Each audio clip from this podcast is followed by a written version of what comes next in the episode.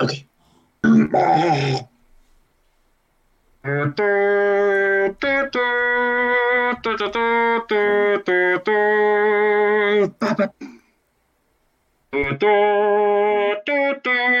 Esto es mi club. Una charla sobre el séptimo arte.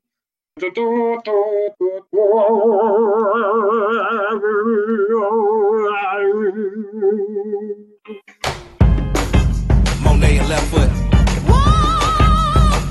Yeah, yeah. Gabardine.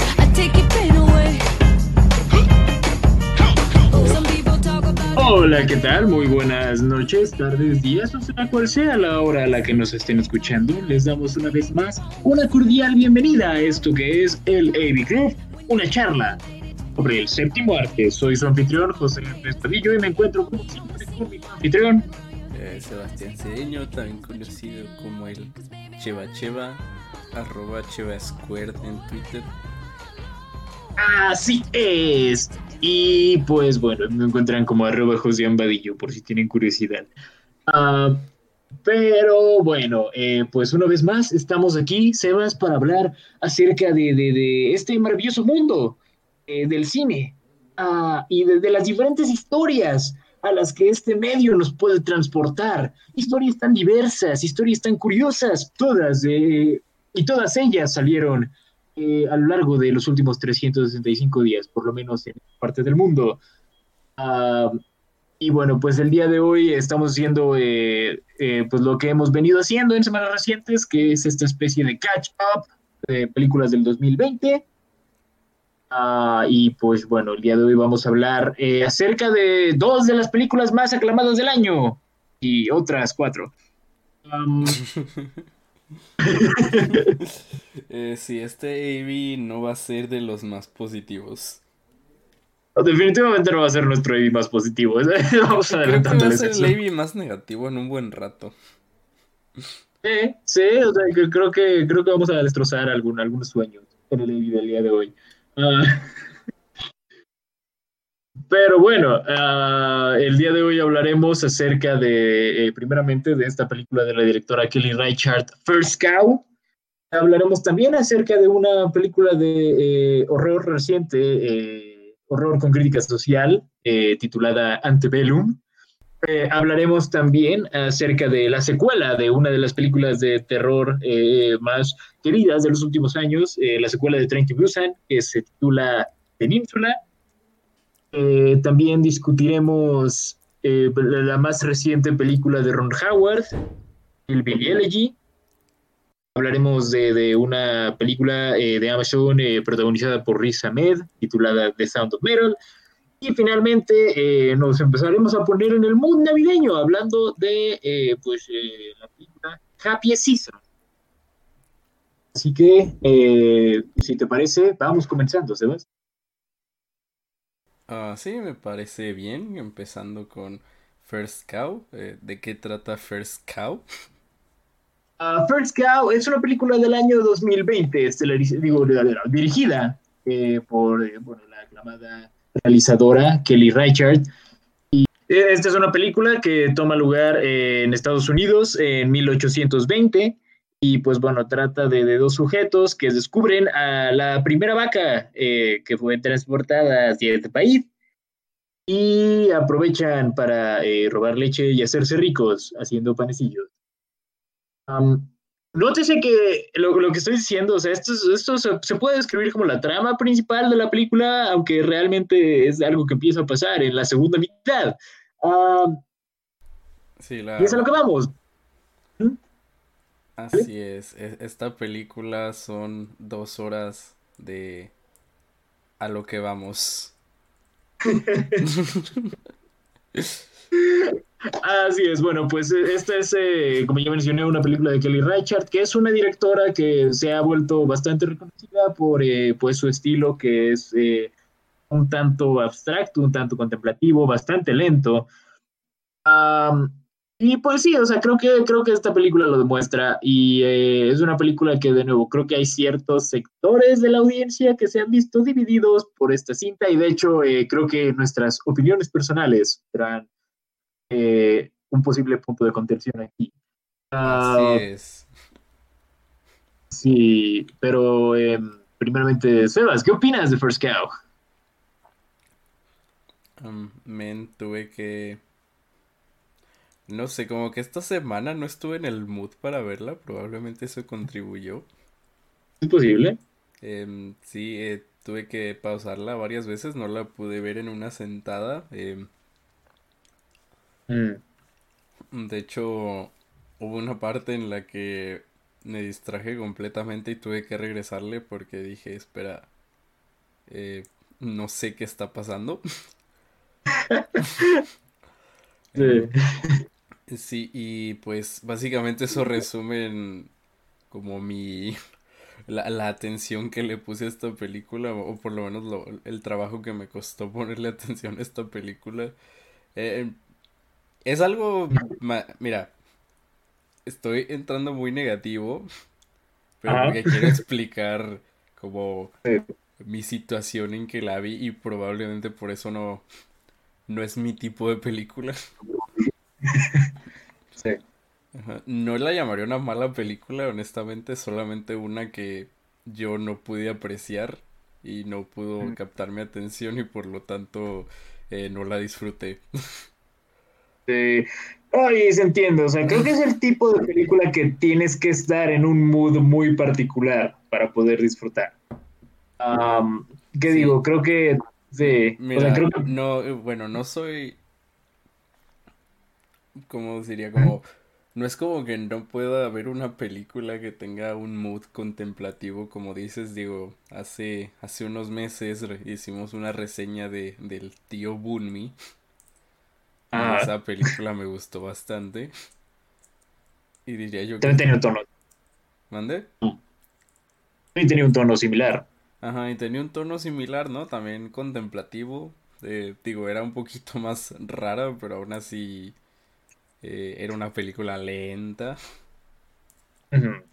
Sí, y digo, First Cow no está mal hecha, está bien dirigida, tiene buena cinematografía, buen diseño de producción, em, buenas actuaciones, e incluso buena dirección, solamente creo que mi mayor crítica hacia ella es que no me interesó. Sí. Puedo verlo. Am, y pues como tú dices, o sea, creo que también es, es el tipo de película que de nuevo es... Te tiene que cachar en, en, en, en un punto correcto, pues, de, de, de tu vida, de tu estado de ánimo también. Pu- puedo entenderlo, digo, también me recuerdo cuando, o sea, no sé, creo, creo que es un caso similar a cuando reseñamos a Tantango. Oh, Ah. no, Satan Tango era mil veces peor. Tantango estaba más extremo, o sea, esta, esta no tiene tomas de... o sea, no, eh, es- esta, o sea, sí, sí tiene cortes relativamente más rápido. Eh, sí, y- Mira, no. Yo sufrí viendo Satan Tango, no sufrí viendo esta película. Ok, ok, digo, nótese que también ese fue un, un punto de contención, hasta te tengo yo, que creo que, digo, hasta te tengo entre Sebas y yo, que creo que aquí por lo menos diferiremos un poco menos. Ah, Sí, más que nada porque sí, o sea- con, con Satan Tango, le- a Satan Tango le puse más atención, a esta como no le puse tanta atención, entonces tampoco puedo criticar mucho. eh, sí, exacto, pero digo, creo que de cualquier manera, o sea, hay, hay cosas pues que hay que reconocer. Es, es una película muy bien hecha, primero que nada. Ah, sí, como tú dices. definitivamente. Sí, en, en una cuestión técnica es, eh, uf, es, es- es una chulada y creo que en sí la dirección está muy bien lograda. Creo que Kelly Reichardt hace un excelente trabajo. He visto más películas de ella, eh, he querido ver algunas. Está Night Moves que está disponible en Movie. ¿Ella Ah, hizo también en Night 2000. Moves? Y hizo Night Moves, correcto. Oh, vaya. Mm. ¿Ya la has visto? Sí, sí la vi. Oh, vaya, ¿qué, qué opinas de Night Moves? Me gusta más que First Cow. ¿En serio? Sí. Mm, Oh, vaya. Sí, de hecho, me me acuerdo cuando vi Night Moves, eh, creo que estaba saliendo de, de octavo semestre y dije, ay, quiero ver una peli y le iban a quitar de movie entre, entre comillas porque fue cuando movie abrió su videoteca, entonces Night Moves estaba en la videoteca. Entonces la iban Sí. a quitar, pero no la iban a quitar. Eh, entonces, pues yo como pensé que sí le iban a quitar, la vi y no, fue, fue una grata sorpresa. Digo, es una película también lenta, igual que esta, pero tiene un tono un poco más eh, cínico, a lo mejor, y como tiene, tiene esas connotaciones de parodia incluso. Uh, vaya. Em, pero Pero sí, diría que la disfruté más, pero de nuevo, a lo mejor cuando vi Night Moves estaba en el, en el humor para ver Night Moves, pero no estaba en el humor para ver First Cow. Estoy viendo que también dirigió Certain Women. Sí, sí, es lo que estaba mencionando. Eh, dirigió Certain Women, eh, también tiene otra película muy aclamada que se llama eh, All Joy. Ah, tiene tiene varias que... yo, pero eh, de hecho, o sea, te, te digo, realmente esta es la, la primera película que veo de ella. Hay varias otras que he querido ver, he querido ver también Wendy and Lucy, Certain Women, Night Moves, pero eh, realmente esta es la primera vez que me doy el tiempo de ver una película de. Mm, Sí, sí te recomendaría Night Moves. Sí, ahí, ahí la tengo en mi lista en movie. Eh, de hecho, o sea, mi, mi propósito era también verla antes de- del, de- del, del podcast de hoy, pero no alcancé. Oh, vaya, F. F. Pero sí, sí, ahí, ahí la tengo. La veré uno de estos días, definitivamente. Oh, sí. Ah, sí, pero sí, o sea, Kelly Reichardt, de nuevo, o sea, creo que esta, de cualquier manera, esta película es eh, pues un gran indicador de sus talentos. Creo que o sea, en, en la forma en la que está dirigida, creo que es de esas películas que sea, te, te puedes detener a observar cualquier plano y puedes encontrar cosas interesantes. Y creo que, de nuevo, cada plano, es de esas películas en las que cada plano pues cuenta una historia, siento yo. Y es, es, es curioso porque si te pones a pensarlo, pues la historia de esta película es eh, demasiado simple. Eh, Um, sí, digo, no se centra tanto en ella, pero sí. Sí, o sea, realmente, o sea, es, es la cosa, o sea, creo que nos da, es, es una película de- con mucho estilo contando eh, una, una historia, pues, de nuevo, o sea, que es, es, es- es dos hombres robando leche. De esa película. Así es. Así es, pero la verdad, eh, yo, yo aprecio, pues, cuando, cuando una película puede hacer eso, o sea, contarte, contarte una historia así de simple, de una manera tan fascinante, por lo menos eh, eso en cuanto a su realización en un nivel técnico. Am, y a, mi parecer, la verdad, creo que es, es algo muy bien realizado. Eh, tal vez la primera mitad no me atrapó tanto como la segunda. Am, Sí, de hecho, la- e- es más difícil la primera mitad Mm. que la segunda, eso sí, eso sí te lo concederé también. Sí, o sea, creo que la, la primera mitad es más de establecer el mood de la película, establecer a los personajes, establecer su ambiente. Y la segunda mitad es cuando las cosas empiezan a pasar. Ah, eh, digo, también es por eso que creo que esta es una película que requiere también cierto nivel de paciencia, por eso mismo. Ah, sí, es. hay, hay cosas también. Así es. Hay, hay cosas también medio curiosas. eh, se me hace curioso que la película inicie con eh, Alia, Alia, eh, esta Alia y eh, luego ya no vuelva a salir en toda la película. Ah, sí, eso Am. también lo noté, fue como, ok, te conozco de Arrested Development. Este- Oh, pero sí es la prima, maybe. Maybe. Oh, vaya. Maybe. ¿Cómo olvidar cuando Eh, o sea, pusieron sí, sí. maybe nomás por un pun? Un foreshadowing, podría decirse. Un buen foreshadowing, sí, sin lugar a duda. Ah, pero sí, sí, se, se me hizo, se me hizo muy extraño que eso, que eso pasara, pero eh, igual, digo, creo que, creo que establece bien también. Sea, puedo entender el propósito. Me hizo muy extraño que no, no pasara nada con ella después de eso. Um, ¿Se te hizo extraño ¿Qué dentro de esta pasó? película? no, tal vez no, o sea, no, no realmente, solo cuando me puse a pensarlo fue como de, "Oh, vaya, realmente tu- tu- tuvo nada más una escena, oh, vaya. Hmm, Ok. Sí.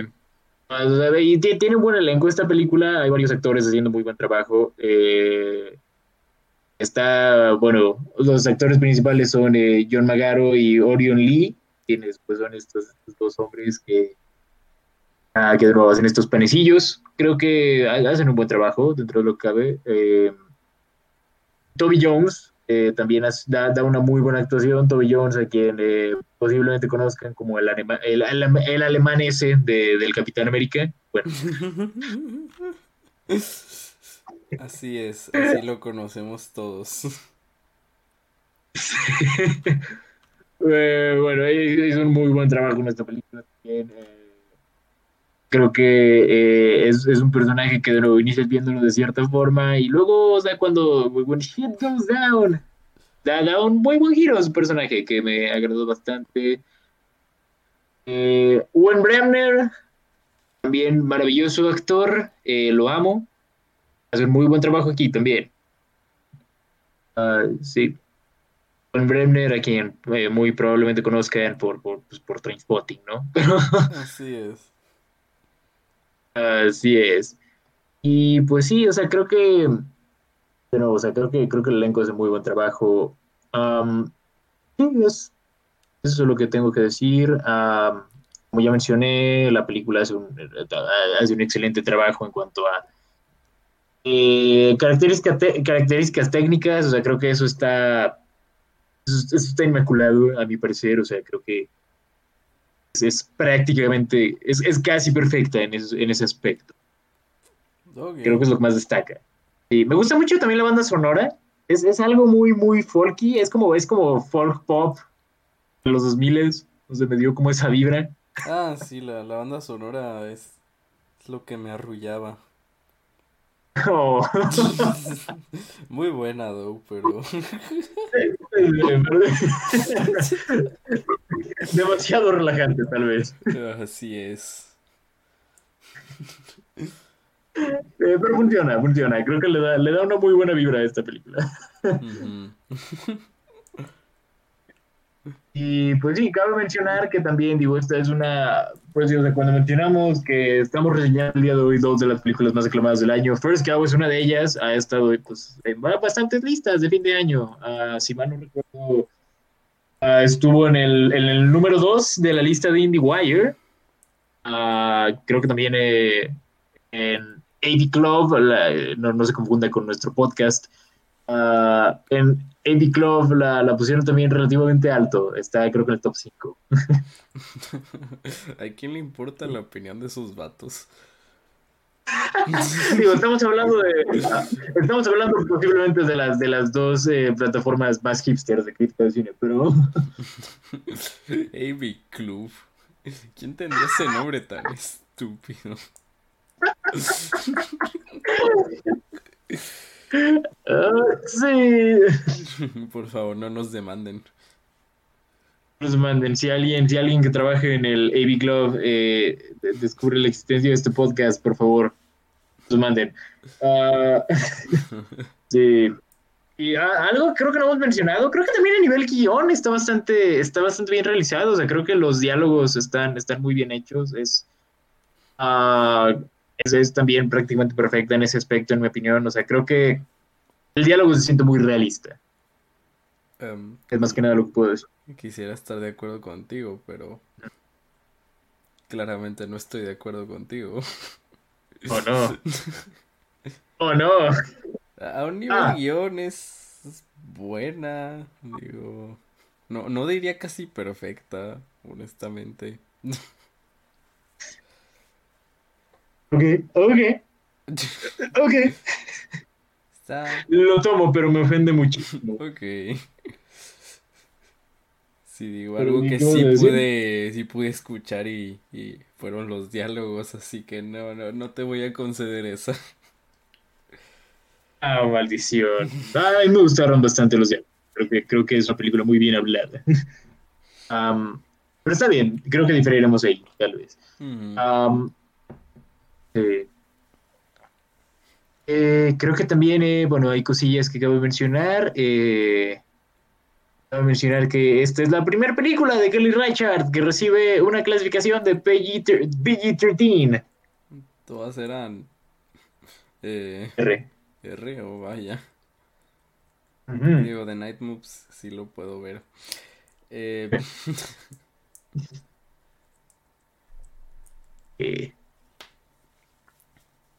bien. uh, pues tiene- tienes, mira, sí. no tengo opiniones muy fuertes claramente sobre esta película, Mm. así que Sí. no, no sé si tengas algo más que opinar. No, digo, es una película que disfruté bastante. Igual creo que no tengo mucho que decir. O sea, es de esos casos que ves una película, te gusta mucho y, eh, o sea, puedes conceder que está eh, bastante bien hecha, pero, o sea, realmente tal vez no se preste a tanto discusión. O sea, creo que la historia es, es tan simple que, es- sí disfruté mucho esta película, pero no es, no es una película de la que me pasaría hablando mucho tiempo. Tal vez si la volviera a ver y eh, hiciera una disección de prácticamente todo lo que pasa en la película, podría eh, hablar más. Bueno, había algo que quería mencionar de, de- sobre también que es posible que esta, esta película sea también una especie de comentario acerca de- del capitalismo y de cómo eh, pues siempre ha funcionado de esta manera en la sociedad americana. Pero eh, sí, creo que, creo que ese es otro tema todavía más, más denso. Así es. Y eh, de nuevo, o sea, creo que tal vez todavía no he hecho una disección lo suficientemente fuerte de esta película como para. No podría redactar un ensayo de eso, eh, es a lo que quiero llegar. Am, Pero es, es un Mira, tema que está prefiero- presente, si quieren... Ajá. prefiero la teoría de que Angry Birds es una crítica hacia eh, el gran eh, capitalismo americano. Lo tomo, lo tomo. Perdón, me acordé de esa teoría. Pero sí, o sea, sí, Es, es muy buena. Ah, no te, ah, no te preocupes. Pero sí, o sea, creo que, creo que también eh, por ese lado puede, puede interesar a gente esta película, pues, ver, ver- ver una historia simple acerca, pues, de, de, de, de lo que siempre ha sido el sueño americano, vaya, el, el infame sueño americano y de la manera en la que funciona y, y de, de- de- de- del, del gran rol de los migrantes en la... En, del, del gran rol que jugaron los migrantes, pues, en establecer en, ah, en Estados Unidos como, como la potencia que es. Y, y sí, o sea, que creo que también si la ves por ese lado puede traer una perspectiva interesante. Así es. Pero sí. Ah, Sí, pero sí, de una nuevo, o sea, creo que perspectiva sobre cómo Estados Unidos eh, depende de sus migrantes, pero no los quiere. Exacto, sí, puedes verlo de esa forma, definitivamente. Y o sea, también que o sea, a veces suelen ser un tanto selectivos en cuanto a los migrantes que aprecian. Así es. Así es, pero sí, o sea, creo que si quieren...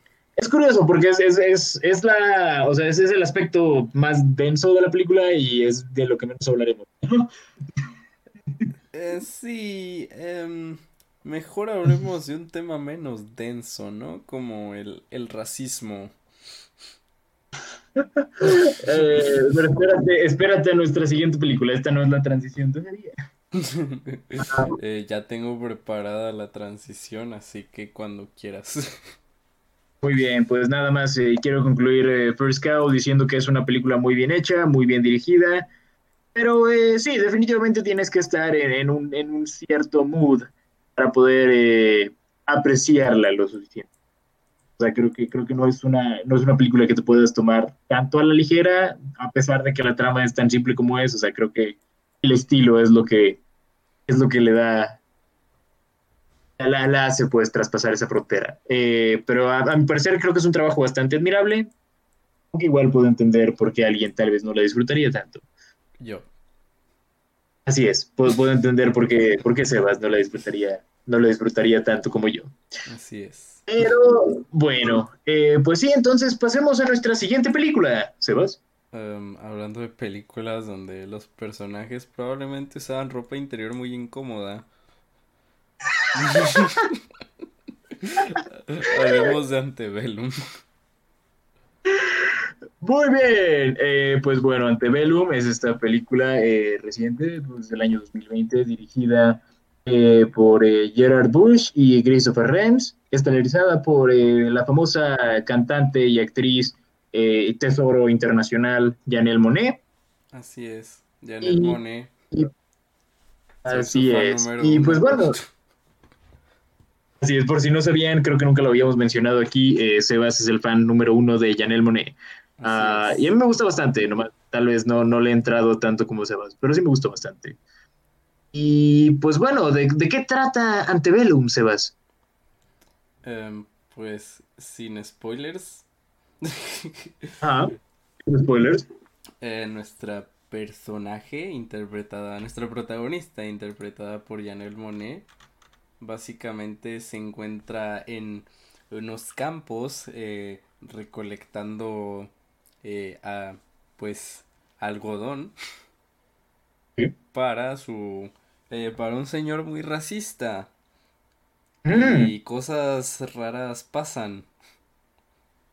Así es. Y esta es, nuestra, esta es nuestra descripción libre de spoilers, porque creo que realmente, o sea, no, no nos estamos adentrando tanto en esta película porque es muy spoilable.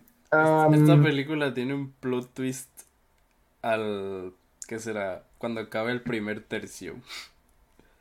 sí, cuando acaba el primer tercio y otro plot twist todavía.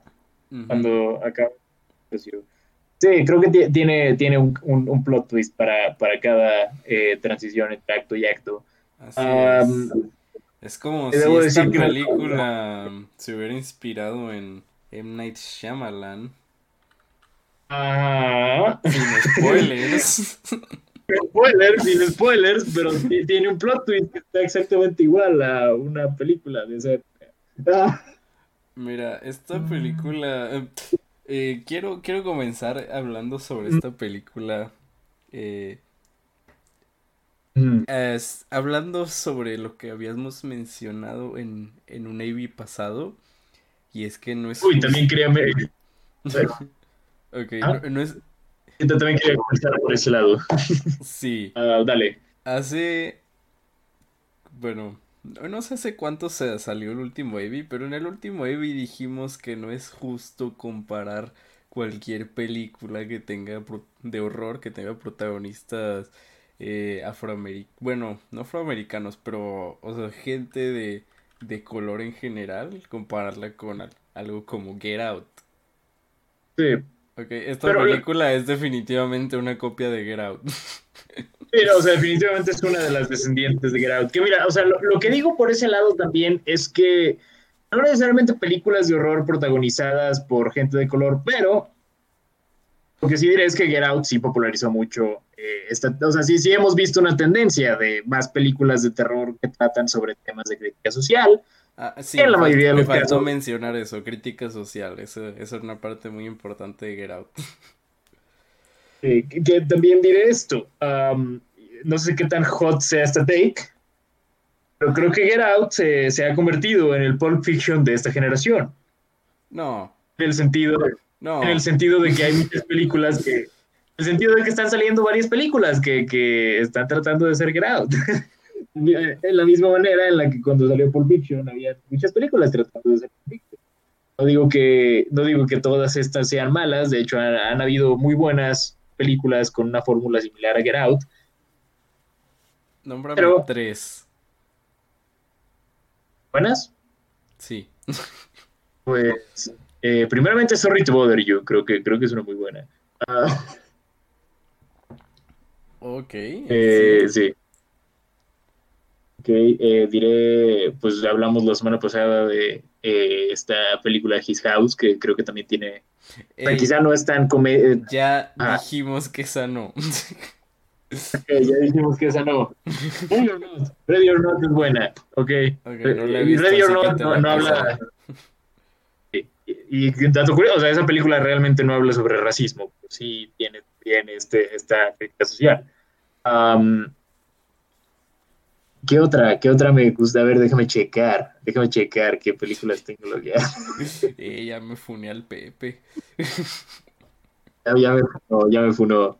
O sea, creo que ya hemos establecido aquí que Oz me gusta más que a ti. Ah, Eh, sí, Oz no la voy a pasar porque esa era...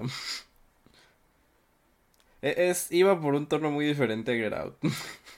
ok, ok. Bueno, de- de- de- dejémoslo aquí, dejémoslo en que me funaste. Pero el punto es que, el punto es que sí hay, sí hay clones de Get Out, de la misma manera en la que habían clones de Pulp Fiction. Ok, Y- ve- veo tu punto, está bien. Nomás quería castrar. Ok, pero o sea, Antebellum, Antebellum, o sea, hay- la cosa es que, o sea, no todo es, hay, o sea, hay una diferencia entre, o sea, películas que, que dices, y, o sea, que ves y dices, bueno, tal vez si no fuera por Get Out, no veríamos esta película de esta manera, pero igual que, bien que fue realizada. Y hay, otra, hay otros casos de películas en los que decimos, ok, esta película definitivamente está intentando ser la próxima Get Out. Sí, excepto que Get Out era mucho más sutil en lo que intentaba hacer. Sí, sí, exacto. Eh, Esta película, primeramente hay que mencionar que no es para nada sutil, ¿ok? Um, No, no es para nada.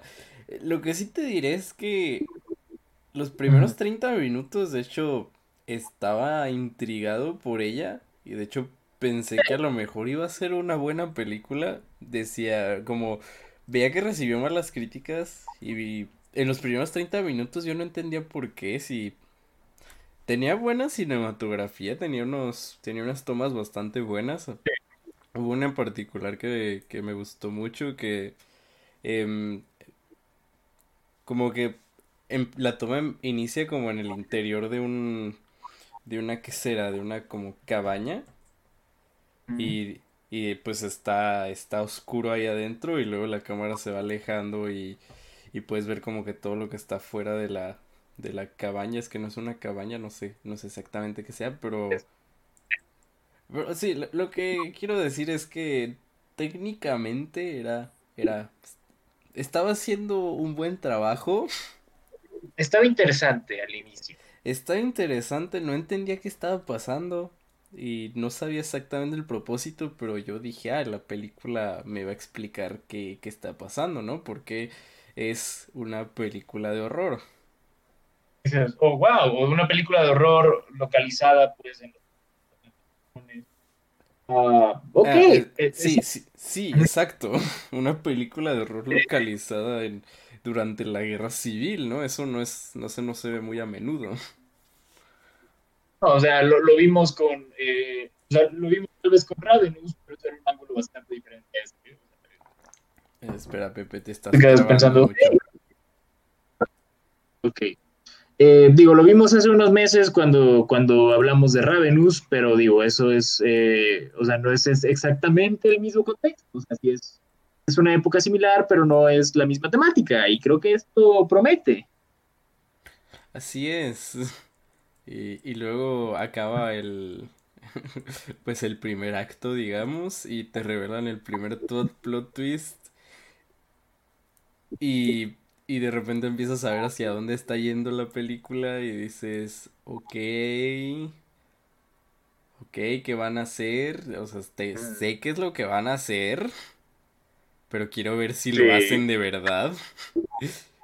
Y, oh vaya, sí lo hacen, pero peor. Ah, sí.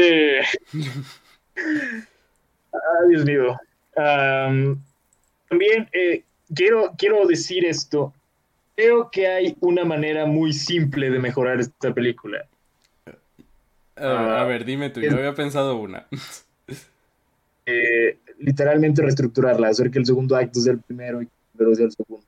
Hacer una narrativa más coherente. Y, eh, o sea, te tiene más sentido, ¿sabes? Creo que...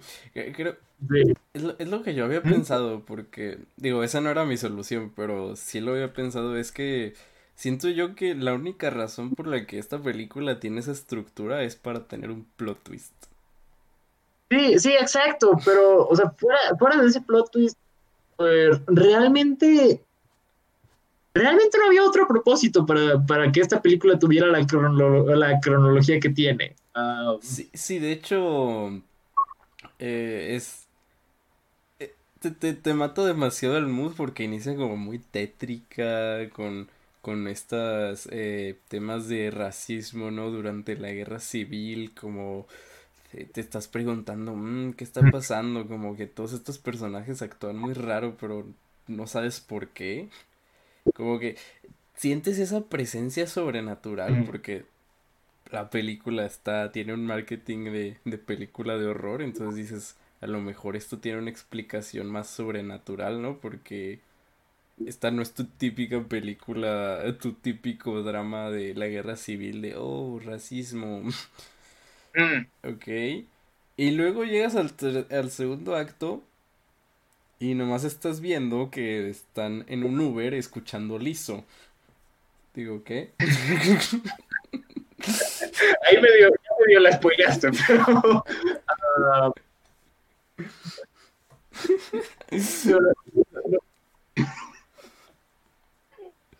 Ah, sí, bueno, o sea, bien, no, no lo has spoilado todo, no hay texto, pero. Mira, para ser justos, si te metes ahí me debe, te puedes spoilear muy fácil nomás viendo las imágenes de la película. Eh, literal. ah, sí, realmente creo que. No he visto el tráiler. No sé qué tanto revela el tráiler. A ver. Ah, sí, creo que, creo que incluso el tráiler revela ciertas cosas de lo que estoy viendo. Ok. El, el punto es que mi solución, eh, creo que está un, es que quites todo el segundo acto y que la película sea enteramente eh, una película de, de la guerra civil. Sí. Sí, sí. Incluso, o sea, el, sí, incluso el siguiente, o sea, el, el segundo plot twist sería mucho más efectivo si quitas todo el segundo acto. Así es. Sí, sí, concuerdo. Y así Mira. también la película Sí. duraría menos. Así es. Digo que, pues, o sea, no dura, puede durar como hora 40 más o menos. Dura Una hora y demasiado de todos modos. De todos modos, digo, o sea, no, es- no es tan larga, pero realmente es más larga de lo que necesita ser. Sí. Y Sí, mira, estuve med- es- dato curioso, estuve meditando más esta película que First Cow. No creo que se lo merezca, pero oh, vaya. pero lo hice. Creo que, creo que da más que hablar en un mal sentido. Sí, es como con First Cow no tenía mucho que hablar porque no me interesé mucho por esa película. Me interesé por esta película, pero no por las razones correctas. Exacto. Sí, creo, creo que esta película tenía mucho más potencial de, de lo que terminó siendo. Am, Sí, y, y ¿sabes qué es lo último que había pensado? Como siento que esta película sufrió también parte de mal marketing porque no es una película de horror. no, no realmente. Hasta o sea, Get creo Out, que con Get Out podías sacar esa vibra de, de película de horror incluso si no hubiera nada específicamente sobrenatural. Como sí, la, la- Get Out lo establecía con el tono bastante bien.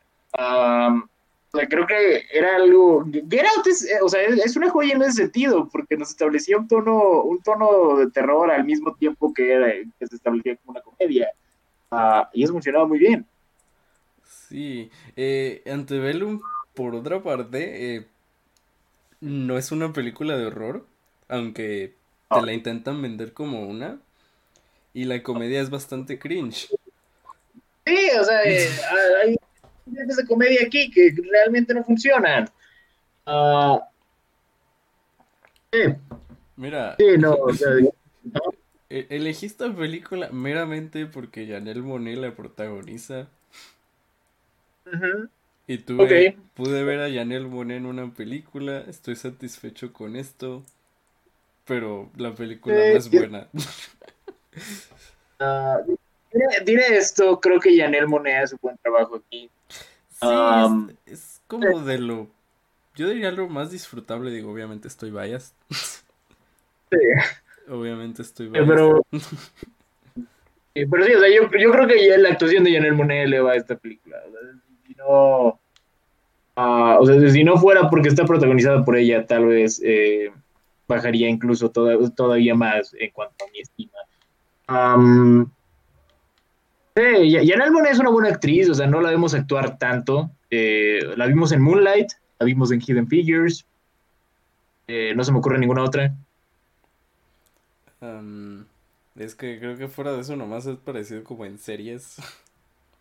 Sí, sí, nomás en series y pues obviamente pues su carrera musical, que eh, es bastante buena. Muy buena. Sí, pero sí, sí, o sea, realmente, o sea, te digo, es, es bueno ver a Janelle Monáe actuar considerando que no la vemos en, en tantas cosas. Ah, solo me, me gustaría pues que fuera, eh, que, que- que- que, pues hubieran utilizado sus talentos en una mejor película. Sí. Em, yo, yo diría que Antebellum Ujú. es básicamente lo que pasaría si al papá en Get Out le mamara la bandera confederada y Janelle Monáe.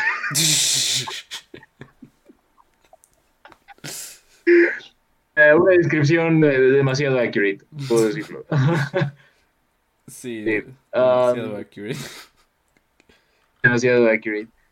Ah, sí, sí, no, realmente, eh, ¿quién más sale aquí? Jenna Malone sale aquí, ah, ah, también es un trabajo decente, medio cheesy en algunas partes, pero creo que Em, creo tiene que Jenna Malone ha interpretado ese papel como la mitad de su carrera, así que es, es, es, es el- es uno de los papeles más eh, Jenna Malone que hay, nomás eh, añádele más racismo.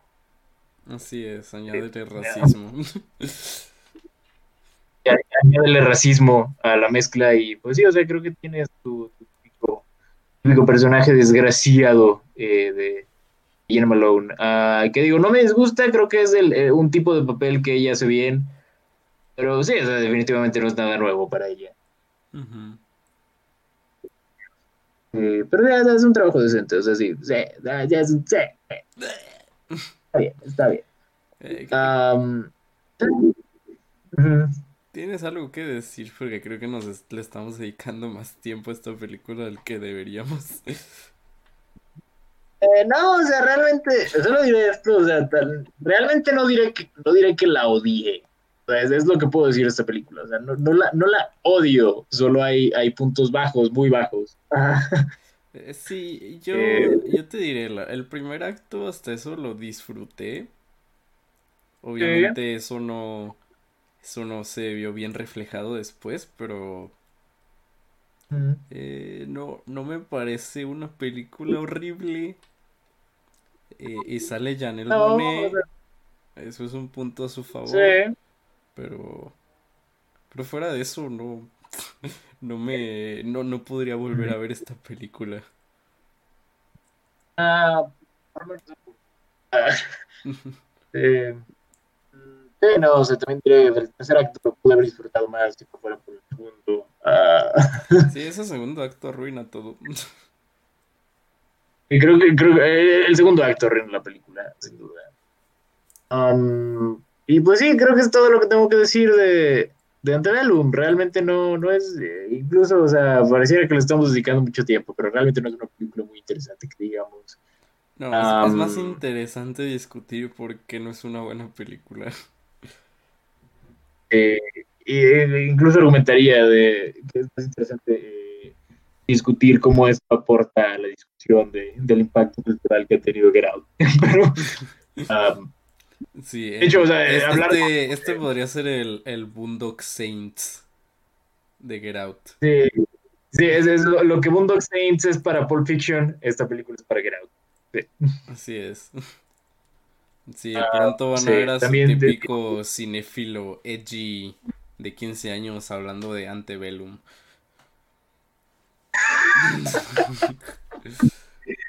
Tal vez, tal vez vean a College Frat Boys eh, eh, con pósters de Antebellum. Lo dudo mucho, pero tal vez. No, lo dudo mucho. lo dudo mucho, pero no creo que no es ese tipo de película.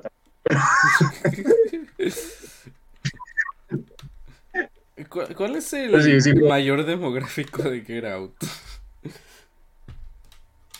Sí, o sea, creo, creo que eh, jóvenes, creo que la audiencia joven es el mayor número. Audiencia joven, ok. Pues sí, los vas a ver con sus pósters de, de Antebellum, claro que sí.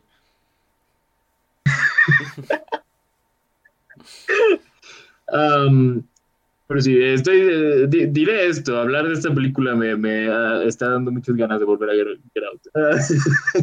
Sí, sí, definitivamente. Te hace apreciar más Get Out. sí. Am, pero sí, ah, realmente no tengo mucho más que agregar. Mm, no, yo diría que podríamos pasar a nuestra siguiente película. Muy bien, eh, pues tienes tu transición. Em, ¿cuál es nuestra siguiente película? Eh, ¿cuál? Península. Oh. Oh. Península. Oh, vaya. Em, hablando de películas donde eh, la gente abusa de su estatus social para eh, jugar, poner a, en juegos peligrosos a, a otras personas. Ok, bastante específico, pero ok. Am, Sí, no, no me gusta hacer una transición muy obvia. eh, no, está bien, está bien. Ah, hay, hay- hay algo, hay, hay un aspecto más obvio, pero ya, ya, ya diré. Ya, ya. Que, que no es Tiene que ver más. Sí. Ah, hablemos acerca de Península. Eh, bueno, pues Península es eh, esta película que es eh, una secuela de, de la famosa eh, cinta de zombies en Train to Busan del año 2016. Y pues bueno, ¿de, de qué trata? ¿De qué trata esta película, Sebas? Am, básicamente, ¿recuerdan los eventos de Train a Busan? No importan. Eh, eh, bueno, ah, sí importan algo. Después de, de- de todo lo que pasó en Train a Busan, que Corea se infestó de zombies, pues al parecer, este, la, la parte de la península fue donde lograron encerrarlos a todos. Y básicamente eh, es como una, inicia como una película de heist donde un grupo de, eh, no diría mercenarios, pero de gente que no tiene nada que perder va a recolectar un camión lleno de dinero que quedó atrapado en la península y de ahí se empiezan a desatar eh, varios eventos con algo de crítica social, podrías decir. Y, Sí. y no, no quiero spoilear mucho, pero... Pero no es buena. Definitivamente no es una buena película. Y qu- quiero empezar eh, nuestra, eh, nuestra discusión sobre esta película eh, confesando algo. Y esto es que antes de esta semana no había visto Train to Busan. Eh, era, me la perdí cuando salió y no, apenas, apenas la vi en estos días. Y puedo decir que entiendo el hype. Definitivamente es una muy buena película y creo que eh, dentro, de, dentro del género de zombies aporta bastantes cosas. Creo que es una premisa muy interesante que se desarrolla de buena manera. Tiene muy buenos movimientos de cámara y eh, sí, eh, tam- también creo que la, la historia que cuenta eh, en cuanto al desarrollo de los personajes creo que está bien contada. Am, ahora, tomen todo esto que dije de Train to Busan e ignórenlo, ah, porque no aplica para Península. Sí, ahora, bueno, yo también tengo que hablar sobre Tren a Busan, ¿no? Porque yo, yo, yo la vi en cines cuando llegó aquí a México. Me acuerdo Ok. que hice mi, mi doble, bueno, vi, me acuerdo que vi dos películas, vi Tren a Busan y luego vi Moana, así es, dos películas totalmente similares. Eh, yo vi, yo, yo vi eh, Captain Fantastic y Moana. Bueno, los dos vimos Kino y Moana. Eh, No es cierto, Moana también es Kino. Eh, eh, sí, yo, yo recuerdo que... Mira, creo que no he visto Tren a Busan desde ese entonces y la verdad es que no le entré tanto al hype porque justo cuando la viera cuando estaba en su mayor punto el hype. Ah, sí. Y ya sabes que pues cuando el hype está en lo más alto, yo le entro y digo, ok, no está tan buena. O sea, sí está buena, pero no está tan buena. Como la gente lo estaba vendiendo como la mejor película de zombies de toda la historia y no existe algo mejor.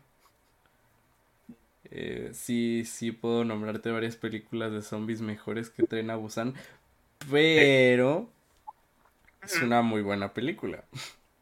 Sí, y definitivamente, o sea, Tren a Busan no es tu película estándar de eso. O sea, tiene una fórmula similar, pero tiene elementos que la distinguen. Sí, también, también es eso. ah, Como, como te habías dicho hace rato, sí añade algo nuevo al género, no se siente como algo reciclado, algo que podría sacar de otras películas, se siente como su propia película de zo- zombies, su propio concepto.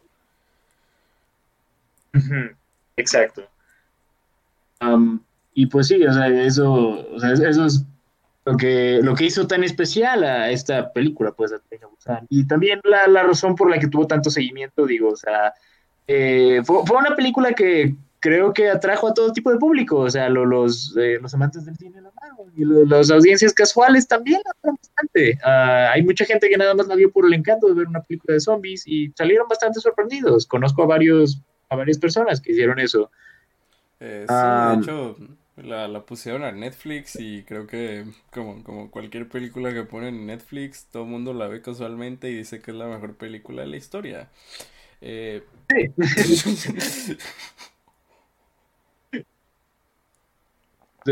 Am, y pues, o sea, puede, por eso mismo, creo que a pesar de que la primera no daba tanto lugar para secuela, eh, también pensabas, ok, ahí puede haber potencial. Y digo, considerando que eh, Península es del mismo director que la primera, es eh, Jeon Sang-ho, eh, pues sí, o sea, po- podías esperar algo, al- algo que estuviera tal vez cerca de ese nivel, quizá no pero tal vez algo que estuviera cerca de ese nivel. Am, y no, Ah, no, no es el caso. Ah, mm, no, esta película es... mm, Esta película también, la, de hecho esta fue la, la que vi ayer. Entonces es la Ajá. película que tengo más fresca en la mente de todas las de que vamos a discutir. Em, debo decir algo que es, sí, que es como positivo, pero al mismo tiempo voy a, voy a entrar en el porqué. Em, esta película se siente como un proyecto, no se siente como una secuela que fue hecha nomás por un cash grab. no, Se siente como un, un proyecto que el director quería hacer y que sí sentía como pasión por él. No se siente como em, tu típica secuela de la primera fue muy exitosa, así que vamos a sacar una segunda a ver si pega.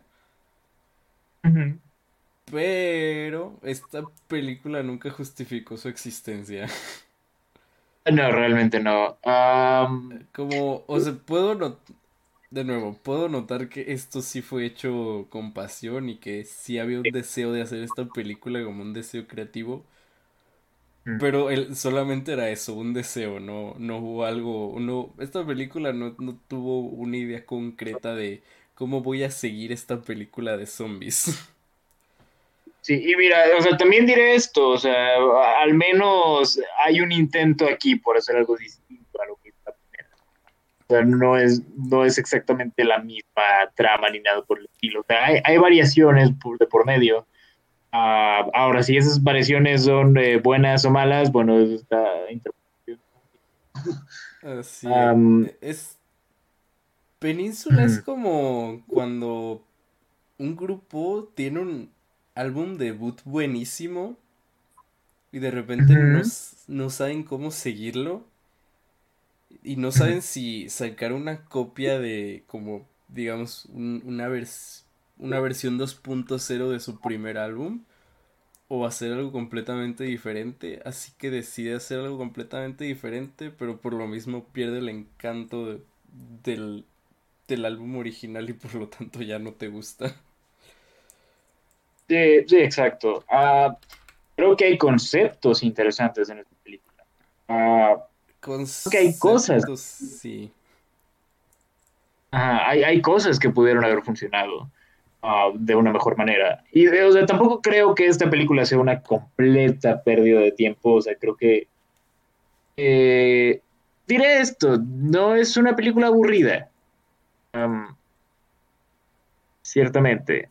O ta- tal, tal vez no siempre por las razones correctas, pero no es una película aburrida. Eso Mm, sí, y to- todavía tiene ese em, algo que es muy característico de las películas eh, coreanas, y es que por lo general logran hacer cambios de tono de, de, no sé, algo muy serio a comedia. Lo, lo hacen relativamente bien. Ahora que, que la comedia fuera graciosa es algo muy diferente, pero... Pero puedo, puedo ver esa parte como alguien podría Sí. disfrutarlo. Sí, sí, no, definitivamente. O sea, puedo, puedo ver esta película conectando más con audiencias casuales. Definitivamente.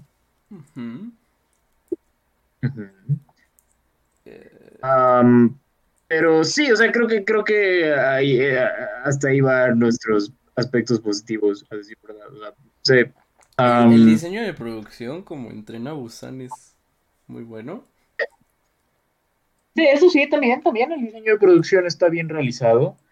Incluso, incluso sí, tengo que decir, había tomas ambiciosas. Eh, mm, aunque, hay, hay varios mira, no sé, te digo, que, que, que no me gustaron, pero eran planos secuencia. había ambición de por medio. Lo, lo que sí diré es que, mira, viendo, viendo estas dos películas una tras otra, eh, Tren a Busan y Península, ah, puedo decir que el trabajo de cámara es mucho más interesante en Tren a Busan. Pero es- es- es- se siente, o sea, fuera de algunas secuencias un tanto ambiciosas, eh, no, esta película se siente bastante más plana en cuanto a la manera en la que está filmada. Ah, sí, O sea, definitivamente. Digo, yo no tengo ese, esa experiencia que tú tuviste de ver las dos seguidas. Probablemente luego vea Tren a Busan, eh, pero... ¿Sabes? Algo de lo que más me sorprendió de Tren a Busan fue justamente la, la fotografía. Creo que, eh, bueno, en, sí, en cuanto a movimientos de cámara, pues en cuanto a la manera en la que estaba realizada, creo que habían cosas bastante destacables y creo que aprovechaban muy bien el espacio tan limitado que tenían, ah, que pues sí, o sea, gran parte de la película es en tren. Creo que, o sea, era un trabajo de cámara muy, eh, pues sí, o sea, bastante sorprendente y creo que es algo que no continuó en esta película, o sea, la verdad lo sentí mucho más estándar. Es, o sea, creo que también parte de, mi problema con esta película es que tal vez no se siente de la misma manera que la primera, porque, no sé, la primera era una historia que se sentía más íntima, a pesar de que estaba pasando en un contexto eh, pues tan grande, pues, en medio de un apocalipsis zombie. Y eh, esta, esta película como que trata de ser más ambiciosa en ese aspecto, pero a la vez falla en todo lo referente al desarrollo de personajes. Am, termina la película y realmente no te importa a nadie. así es. Sí. Mm, Sí, de hecho, algo, algo que hizo muy bien Tren a Busan es, pues como tú dices, como crear estos personajes interesantes, incluso los que no estaban bien desarrollados tenían, era, estaban interesantes, ¿sabes? Sí, y aportaban algo a la historia también. Aportaban algo a la historia. Aquí se siente como una serie de ideas que trataron de juntar en una sola película y Mm, Como esta película, primero que nada, no es una secuela tal cual de Tren a Busan, es- se siente más bien como una película que intenta expandir el, el universo. Sí. Y... Que, eh, digo, hay, hay películas que han... Ah, perdón. eh, No, no, no, continúa. es decir. Digo, hay películas que han, que han hecho esto de expandir el universo de mejores maneras. eh, digo, o sea, que- que- o sea, han hecho eso y han funcionado. Digo, está o sea, creo que Mad Max ha hecho eso con las secuelas.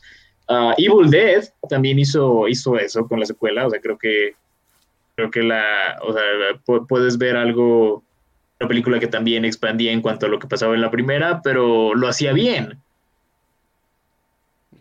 Sí, Tren a Busan no lo hace. Península. Perdón, eh, Tren a Busan 2 no lo hace. Eh, por cierto, eh, mm, esta película no... He visto que en algunos lugares le ponen Tren a Busan 2. Esta película definitivamente no es Tren a Busan 2. Ni siquiera parece un tren. Es lo que iba a decir. Sí, no, o sea, no, ni ni siquiera hay trenes aquí. No. Um, o sea, sí, ya llama la península, pero no, Tren Busan 2 creo que, o sea, creo que el título oficial es más bien Tren Busan presenta península. Ok, eso eso tiene más sentido. Está más accurate. Sí, si esperan ver trenes en esta película, lamento decepcionarlos a todos los fans de los trenes.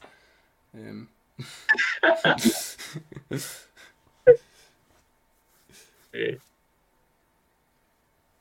De hecho, o sea, creo que, eh, eh, digo, esto es algo que me dijiste más, que me dijiste tú, pero estoy de acuerdo. Eh, creo que en parte se siente más como una, una película de Rápido y Furioso que, que una secuela de Busan. Oh, sí, de hecho, justo como- en cuanto comenzó la, la parte en que hay, hay un personaje que maneja muy bien, ¿no? Es, es la, la baby driver de, de esta película. Sí, eh, se siente... ¿Sí sabes cómo Baby Driver en sí era una parodia de Rápido y Furioso? Eh, eh, aquí se siente igual, pero sin la parodia. Sí, se, se siente como un, como un intento de hacer Rápido y Furioso, pero con zombies. Pero con zombies y ni siquiera es tan bueno como... Da- dame secuencias como, como tenías en Tren a Busan. No me interesa ver a Toretto arrollando zombies. En dado caso me gustaría mejor ver a Eh. Vin Diesel. Vin Diesel diciendo for, for my family y, y luego arrollando a miles de zombies con un con un pinche Lamborghini. Honestamente creo que, creo que si esta película tuviera a Vin Diesel me hubiera gustado más.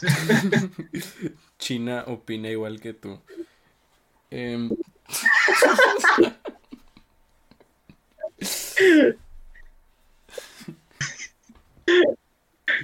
Muy bien.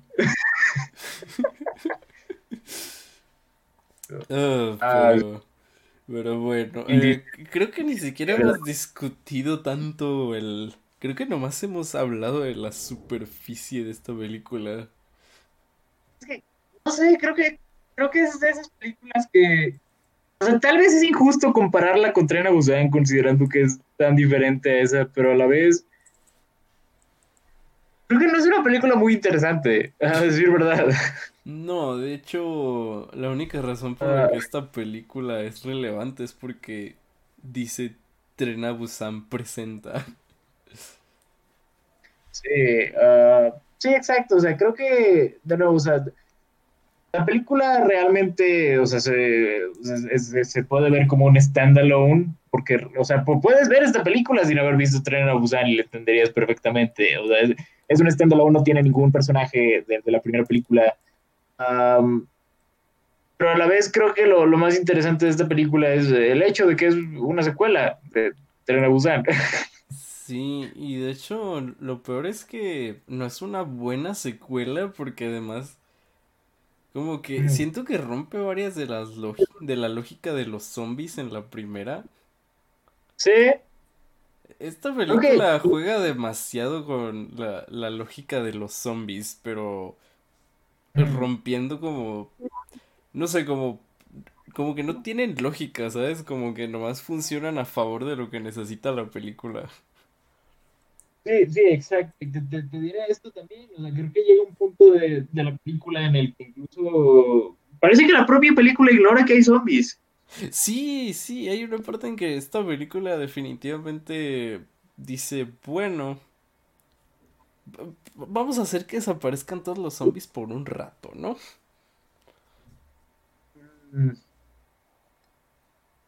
Sí. Es casi, es casi como si hubiera. Ajá. No, no, no, es casi como En, si... en una, en una- Sí, es, es casi como si eh, hubieran estado trabajando en, en una película por separado y luego dijeran, "¿Y podemos especializarla como una secuela. Es, es como si el director hubiera querido hacer esta película, pero para que le dieran el presupuesto dijo que era una secuela a Tren a Busan. Pero no, sabemos qué tan accurate sea esto, pero así se siente. Sí. Definitivamente así. así. ah, Sí. Sí, no, no, esta película no me gustó. Y el final, por Dios. Mira, si esta película no hubiera tenido ese final que, que dura bastante, dura como sus 20 minutotes, yo creo. Sí. Ti- Tiene, te lo juro, es como cuando iba a acabar la película dije, bueno, no está interesante, pero creo que puedo rescatar ciertas cosas. Y de repente Sí. ese final hizo que bajara mi calificación bastante. Sí, el, el final. El final es muy cringe.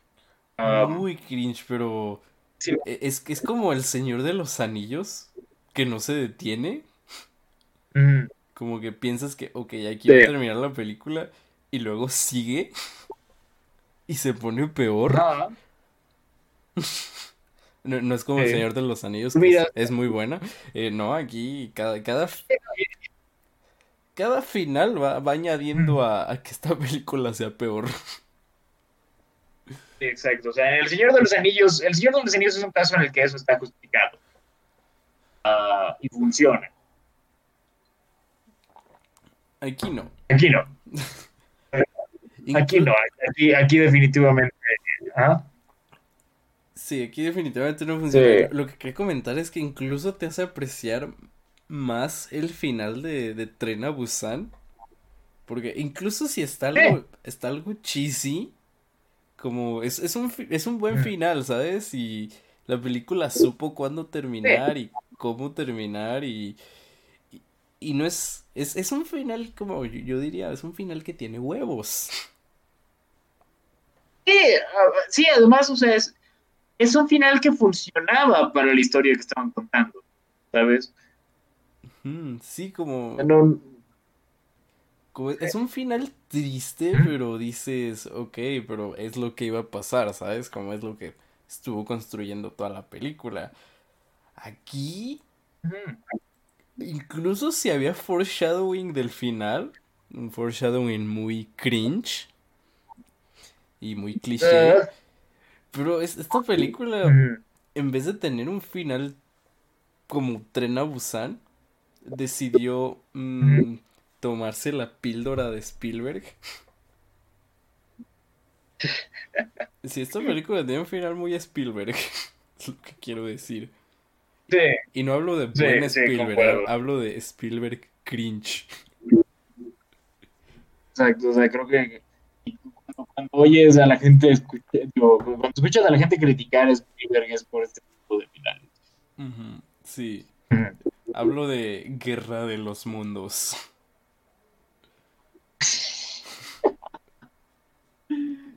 Sí, sí, concuerdo.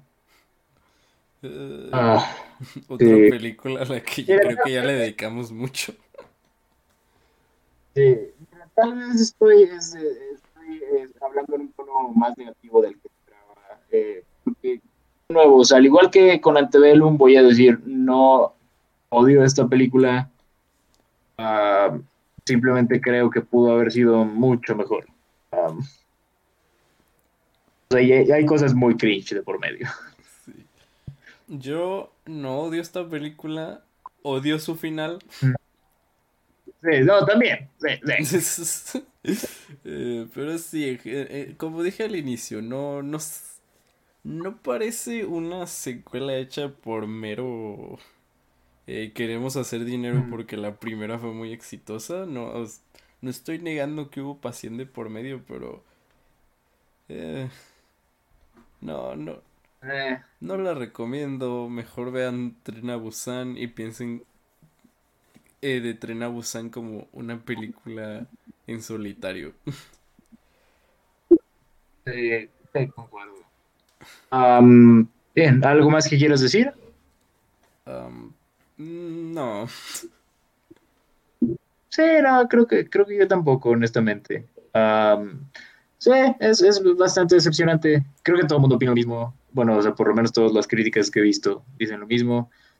Ah, pero sí, o sea, ta- tal vez pueda, puede que conecte un poquito mejor con ciertas audiencias casuales. O sea, sí, sí, no es... Ponla en, net, Netflix y va a aparecer en listas de películas infravaloradas.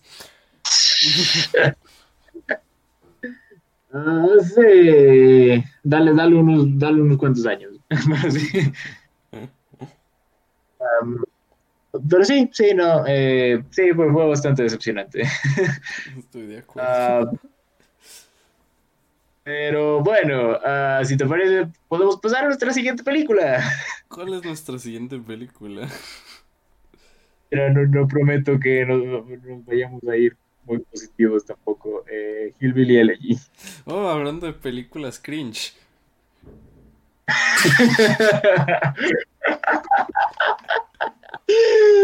Hillbilly Elegy, película del año 2020, dirigida por eh, nada más y nada menos que Ron, que Ron Howard, estelarizada por eh, Amy Adams, Glenn Close. Ah, sí, eh, ¿de, qué trata Hillbilly Elegy, Sebas? Am, ¿Se ubican al vato que dice que el pobre es pobre porque quiere? Y que él viene de una familia humilde. Es eso la película.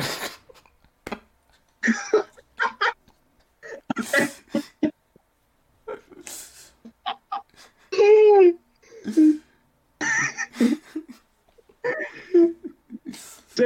Simón Carnal, estudio Derecho en el Tecnológico de Monterrey.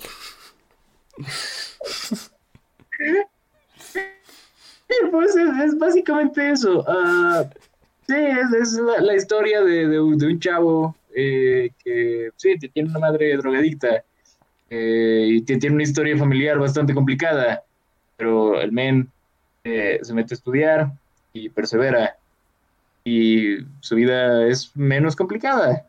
Y, Sí, eh, sí, se vuelve estudiante de Derecho, pero luego descubre que su madre volvió a recaer, entonces tiene que ir a cuidarla y esa es una historia de salir adelante.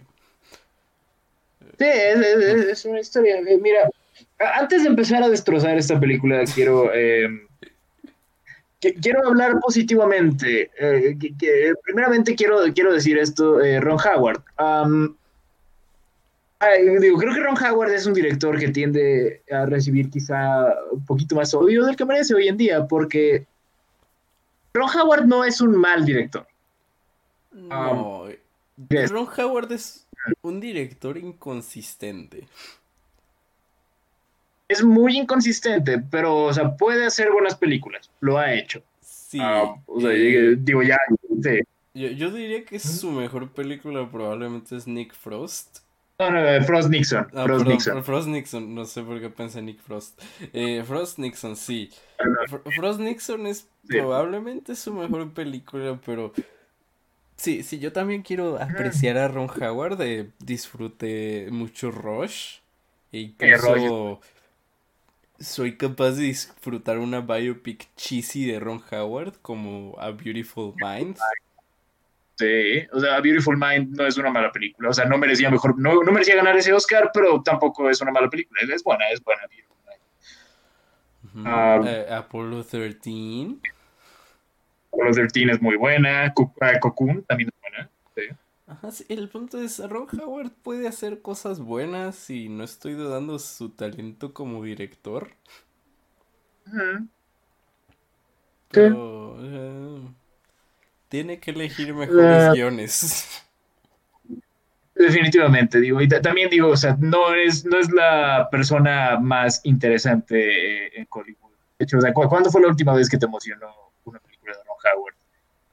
Mm, Mm. La última vez que me emocioné por algo de Ron Howard fue cuando anunciaron en la quinta temporada de Arrested Development.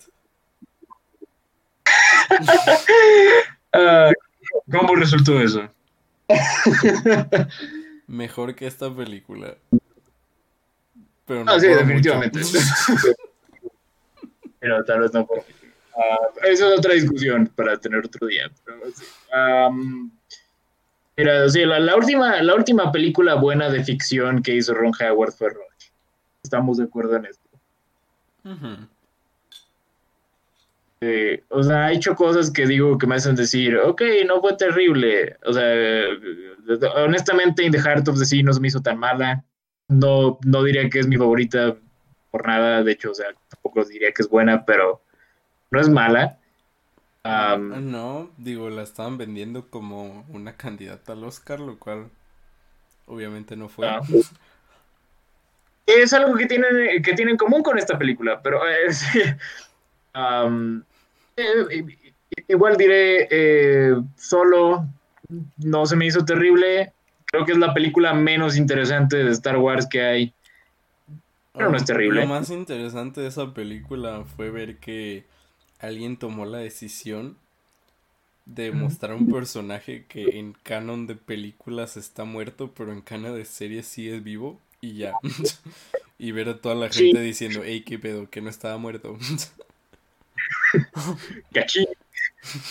Ah, Sí, me acuerdo que yo tuve que explicar, me me acuerdo que Gina me dijo de que, hey, lo único que no entiendo de solo es porque este personaje está ahí, yo de, yo espera, es que tengo que explicarte todo el lore de Clone Wars.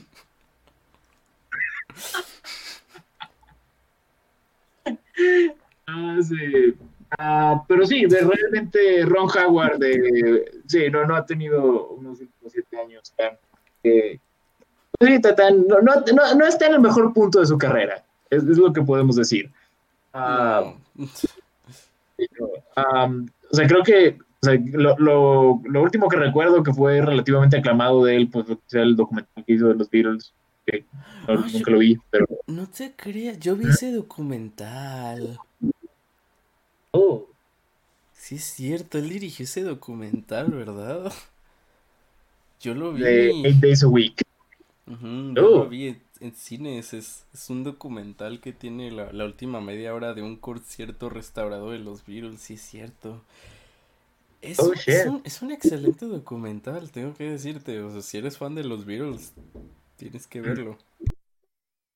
Oh, Sí, fíjate que ese, ese nunca lo vi. Es lo último que recuerdo que tuvo como que una recepción eh, así más favorable de Ron Howard, pero sí, sí, verlo.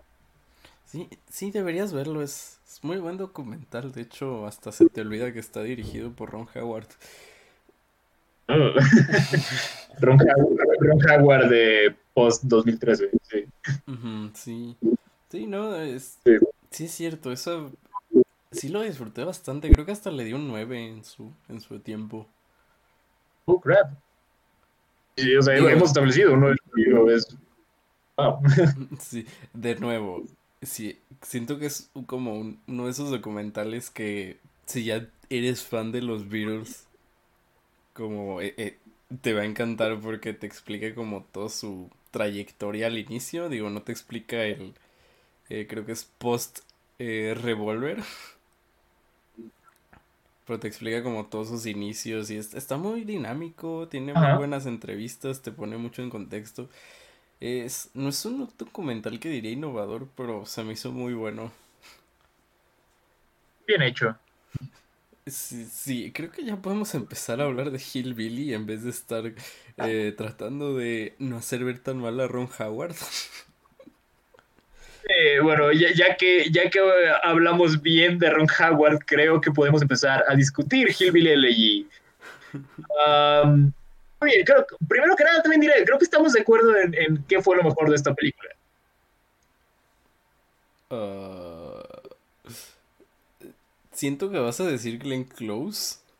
Sí, voy a decir Glenn Close. Ok. Mira, Tal vez, tal vez- ¿ah? voy a decir algo que... que no sé, es rara vez que veo esto, pero tanto Amy Adams como Glenn Close son excelentes actrices. Juntas Sí. tienen como eh, 13 nominaciones al Oscar, algo así. Eh, Sí. Ninguna ha ganado un Oscar, dato curioso. Ambas tienen esa reputación de, de- Sí, de que las nominan De que no han- ganan. Definitivamente no, no van a ganar por esta película. ¿Hacen? y, y es curioso porque ah, No, no, sigue. ¿Qué ibas a decir? eh, es curioso porque de hecho hasta hace algunos meses estaban en la discusión. o sea, la, la- la gente las tomaba como favoritas eh, esta película. Eh, sí, eh, pues hacen buenas actuaciones, pero en una manera que no me gusta. Mm, ok, ¿Sabes? Como es la, la mejor, como una excelente actuación en el peor papel que pudieron haber elegido. Sí, pu- puedo verlo por ese lado. Sí. ¿Sabes? Como, o sea, yo, Sí. yo las estaba viendo y decía, ok, sé que están actuando bien, pero no estoy disfrutando para nada esto. Mm. Es, es ese tipo de actuaciones que dices, esto debería estar en otra película. Sí, sí, definitivamente, como la película no la se eleva, se siente como que, sobre todo Glenn Close, eso sí te lo diré, Glenn Close es como la que está carreando esta película. No, no se siente como que la película está elevando la actuación de Glenn, Glenn Close, es- se siente como que Glenn Close está tratando de, con sus últimas fuerzas, por lo menos hacer algo por esta película. Mínimo, ah, aunque sea por el beneficio de ganar un Oscar. Sí, que, que digo, creo que había leído un dato por ahí que la, la familia de, de este men, del abogado que se supone que es el que escribió la biografía en la que se basó, se basaron para hacer esta película, eh, vio- vieron la actuación de Glenn Close y, y lloraron porque era muy cercana a lo que era la persona real.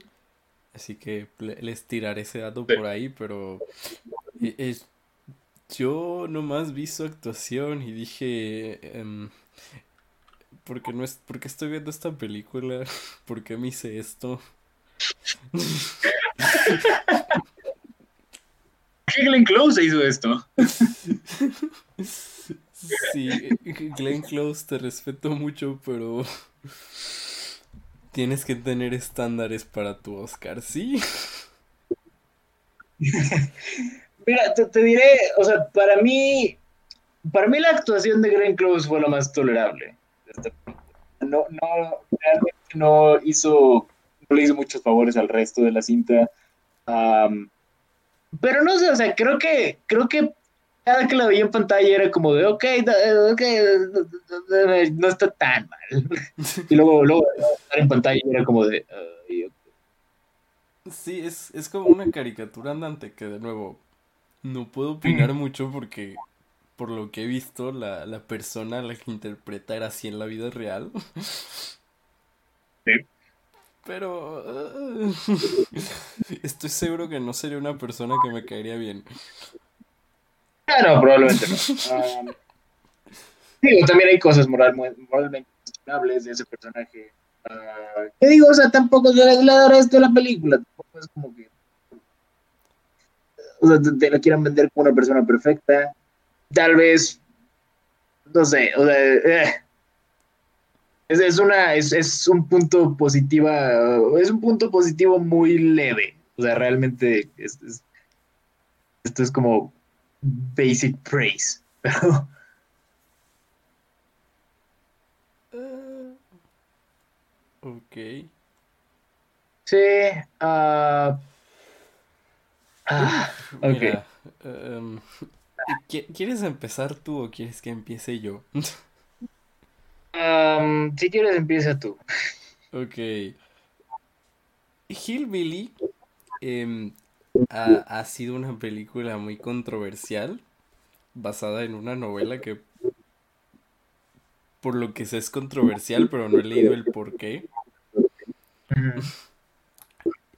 Y bueno, Hillbilly tiene la... El, está en una posición curiosa porque es de esas películas que fueron destrozadas por la crítica, pero al parecer amadas por la audiencia en general. Sí. Y déjame decirte por qué. Hillbilly es básicamente una feel good movie. ¿Ok? Es, es como... mm, ti- tipo de esas películas como El, el último regalo, eh, Belleza inesperada, que creo que Glenn Close también sale en esa película. Eh, ¿qué, qué otra película he visto? Como... Sí, sí entiendes, ¿no? Como esas películas que son el equivalente a un libro motivacional. Pero básicamente, digo, también, no todas las feel good movies son malas. Eh, hay, hay, o sea, Forrest Gump la considero una feel good movie. es. Amigos, la- Amigos es una feel good movie, me gusta bastante. Creo que tengo que ser más específico con lo que estoy refiriéndome a Feel Good Movie. Eh, estoy hablando de esa Es, película. Es, es un tono muy específico, como muy... Como esas películas que tocan temas sensibles y como que... No sé, como que intentan ser historias de superación. Pero no Sí, tienen, eh, es no una- tienen nada... Como son muy superficiales, ¿sabes? Como no tienen nada que escarbarles. es, es una de esas películas que si tienes más de 45 años y consideras que eh, el cine es un arte muerto, o sea, si, si, si no aprecias las innovaciones que el medio cine- cinematográfico ha tenido en las dos décadas y te topas con esta película, es posible que te guste. Um, Sí, sí, es posible que te guste que tu nombre sea Ben Shapiro.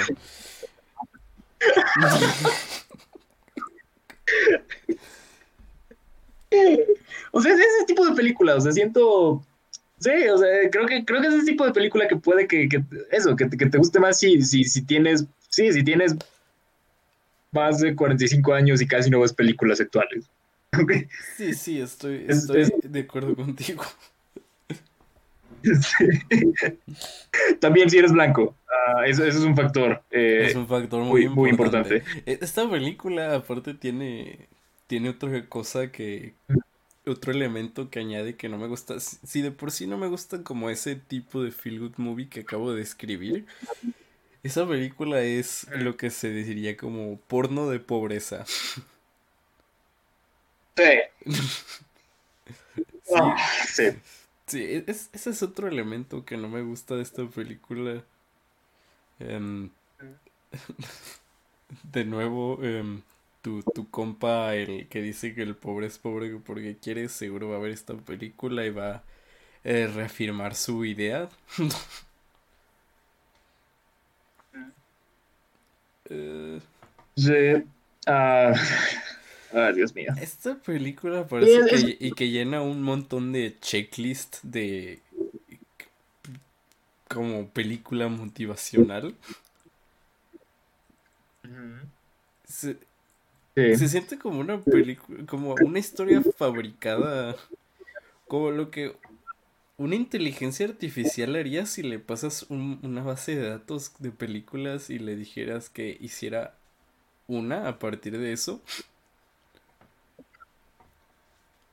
E- Esto, Sí. eso es Hillbilly, no, no Ah. tiene nada, no tiene absolutamente nada que yo pueda decir, ok, esta película es destacable, es decente, eh, la, la puedo recomendar. Como entiendo por qué a la gente le gusta, yo tengo un odio especial por este tipo de películas. eh, eso también una vez me causó un conflicto por mi madre cuando vimos eh, Belleza Inesperada. Oh, vaya, no, te, diré esto. No, o sea, estoy de tu lado ahí.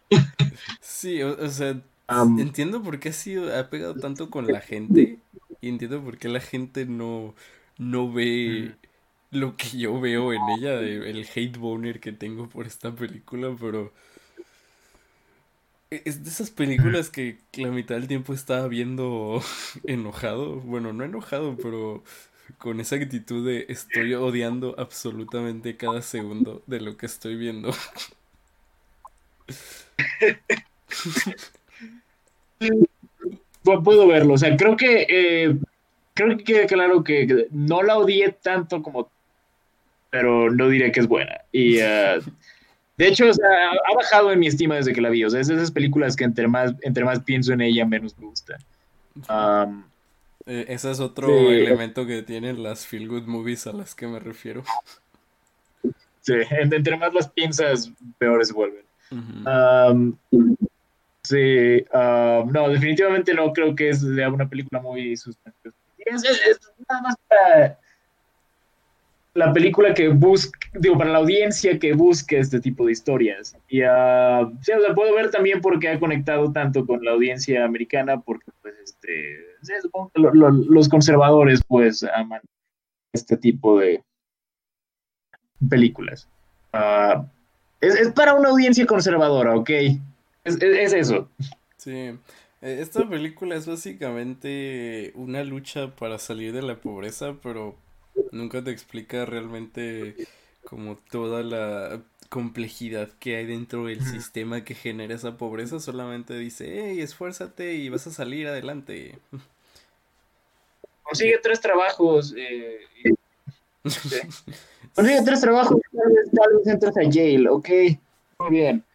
Muy bien, Um, así tal vez es. entres a jail y eso va a mejorar tu vida. Y sí, sí, Sí, muy bien. Pero sí, es, es- una película que no ofrece realmente nada nuevo, o sea, no hace nada arriesgado. Eh, o sea, te, te cuento una historia muy estándar. Has visto esta película muchas veces antes. sí, Es, es la cosa. y Sí. probablemente mejor.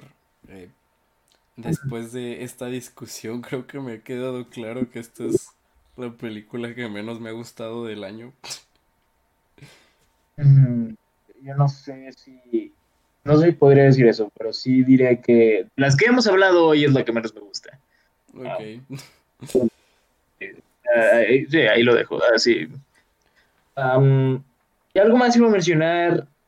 Bueno, o sea, creo que también hay- ah, esto es algo que quizá es estándar en este tipo de películas, que es el hecho de que la, la edición es pésima.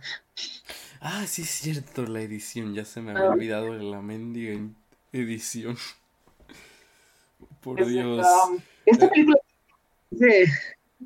¿Ah? Tiene unas transiciones muy raras. ¿Qué? Como, como si mi madre se está metiendo heroína. Déjame acuerdo cuando no sabía pronunciar syrup. Eh, sí, es, es, es algo que es muy, muy extraño.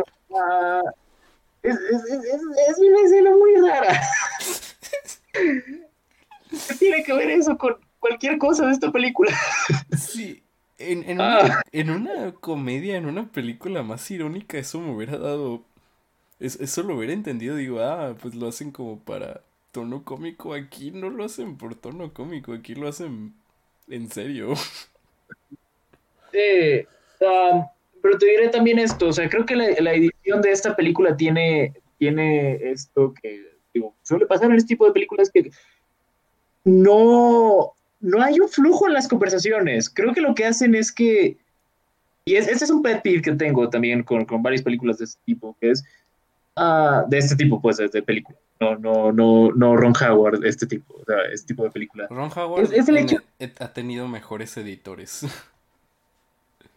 Ron Howard ha tenido mejores editores, pero o sea, lo- en las conversaciones lo que hacen es que es, es ese tipo de películas que cuando muestran una conversación entre dos personajes, hacen el corte, hacen un corte justo en cuanto un personaje termina de decir algo y la, la siguiente toma empieza justo cuando el otro personaje empieza a decir algo, lo cual hace que, de nuevo, la conversación se sienta demasiado apresurada y realmente no fluya de ninguna manera. Ah, la gente en la vida real no habla así. No. Digo, no, no estamos diciendo que tienen que hacer algo estilo Uncut Gems en que la gente se interrumpe a gritos. eh, pero. No, no, Eh, Creo que los Cohen tienen un mejor acercamiento a ese tipo de, de edición. Sí. Sí, e incluso te digo, o sea, lo que estoy diciendo también es que, o sea, cuando conversas con una persona, o sea, generalmente cuando alguien te dice algo, te das un, tiempo, aunque sea de lo más, por lo más breve que sea, te das un poco de tiempo para reaccionar. O sea, no, o sea, si alguien te dice de que, no sé, imagina que yo llego y te digo, Sebas, me gusta la pizza. Ok. O sea, pero, o sea, te, te diste tiempo, ¿sabes? O sea, no. O sea, no, no es como. o sea, eh, ¿Sabes a lo que me refiero? O sea, no es como que te digo esto y eh, eh, así al putazo te lanzas a decirme, ¡ay, sí! Sí, sí, No sí. sé, ¿Qui- es- ¿Quién se cree en el AV Club? Eh, para ser justos, nosotros si hablamos así, si nos... Si hablamos luego, luego de que uno termina. Un poquito, pero es, es, nomás para. O sea, es otro formato. Sí, es otro formato. E- El punto es que estoy de acuerdo contigo, Pepe. La, la edición no es buena. Sí. Eh, La, sí, o sea, la película está muy mal editada, incluso en, en, en la- en las escenas más simples. ujú. Es, es una. es- Ah, también tiene mucho de otro síndrome de este tipo de películas, eh, de la edición de este tipo de películas, que es slow-mo excesivo. Slow-mo con narración. Slow-mo con narración. No, por favor. No. No. Ah.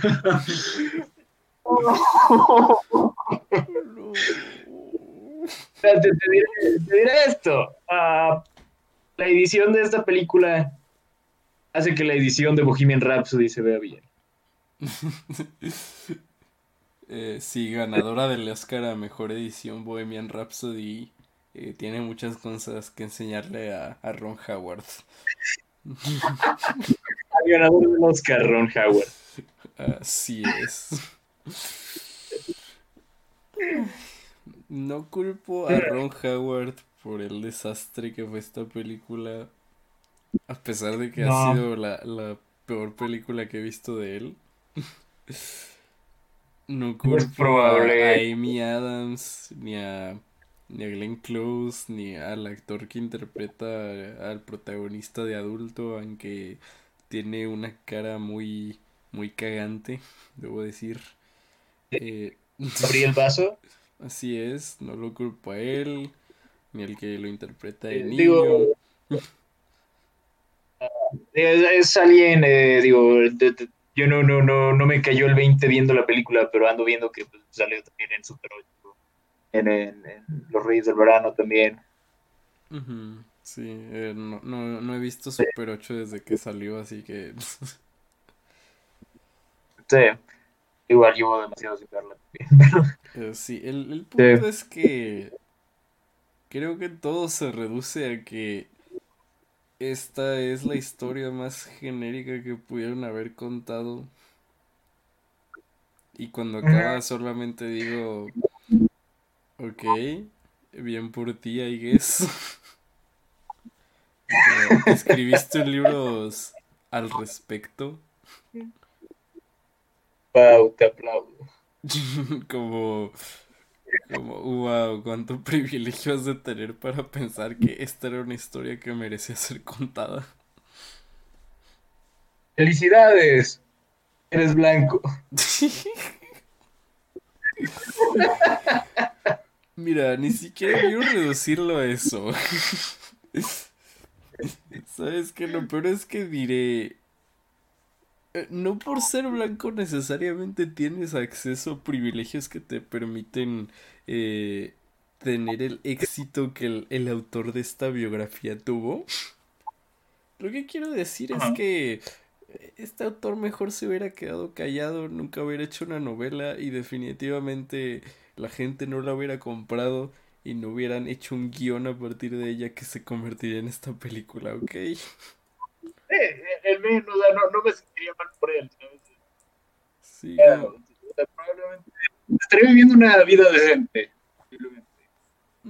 Sí, como, pues, chido, chido, ¿no? Eh, Eh, O sea, qué chido que tu... eh, spoilers, qué chido que tu madre se pudo, pudo mantenerse tanto tiempo sobria. Eh, no tenías que escribir un libro al respecto. pero hey, felicidades, Halle Bennett. Eh, creo que has, has destacado bastante este año. Ah, sí es cierto, sale Halle Bennett. O- otra actriz desperdiciada aquí. Pero definitivamente. Pero hey, mínimo ya la gente la conoce. So, yeah, that's something. Sí, em, ojalá la conocieran por algo mejor. Solo es bueno. Sí. Ah, muy bien. Creo que acabé Ah, mi ¿Quieres rant. seguir destrozando? Eh, Em, sí, creo, ¿Tienes algo más que agregar? creo que fue suficiente. Creo que ya em, podría agregar más, pero siento que me estaría repitiendo. Eh, ah, esto es, eh, esta película es eh, muy obvio Oscar bait. Es, esto es. Sí, esto es Oscar Bate.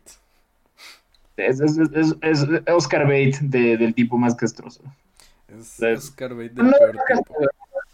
pero ah, Esto es lo que pasaría si. Si Green Book no, no hubiera tenido mínimo act- eh, personajes eh, no despreciables. entonces si, si Green Book no fuera al menos levemente entretenida. O sea, es- esta película hace que Green Book se, se vea como una obra maestra. Es- Esta película hace parecer que Green Book se merecía el Oscar a mejor película. Sí.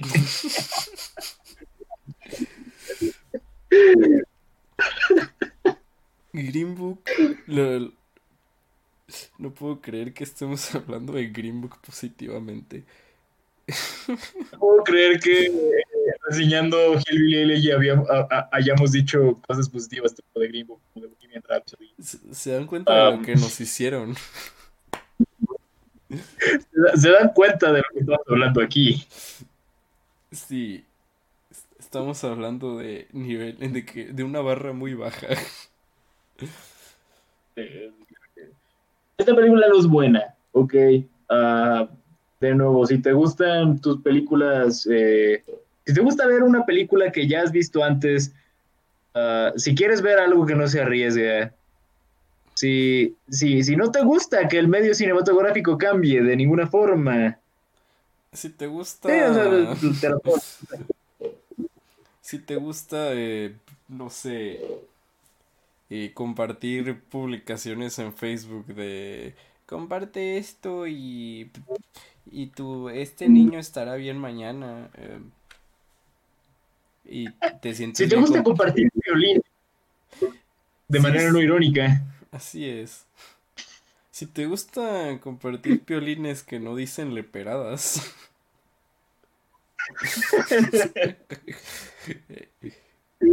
podemos recomendar esta película. Sí.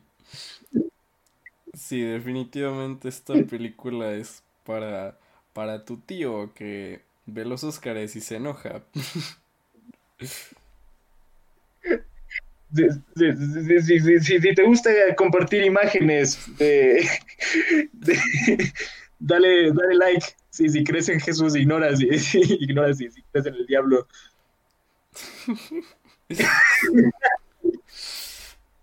Oh, vaya. Creo, creo que estamos atacando a muchos demográficos a la vez. Si que. Si te Puede que esta, gusta, esta si, si te gusta Mamma Mía,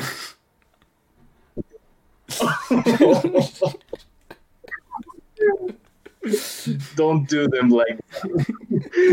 probablemente te gusta la basura y te gusta esta película.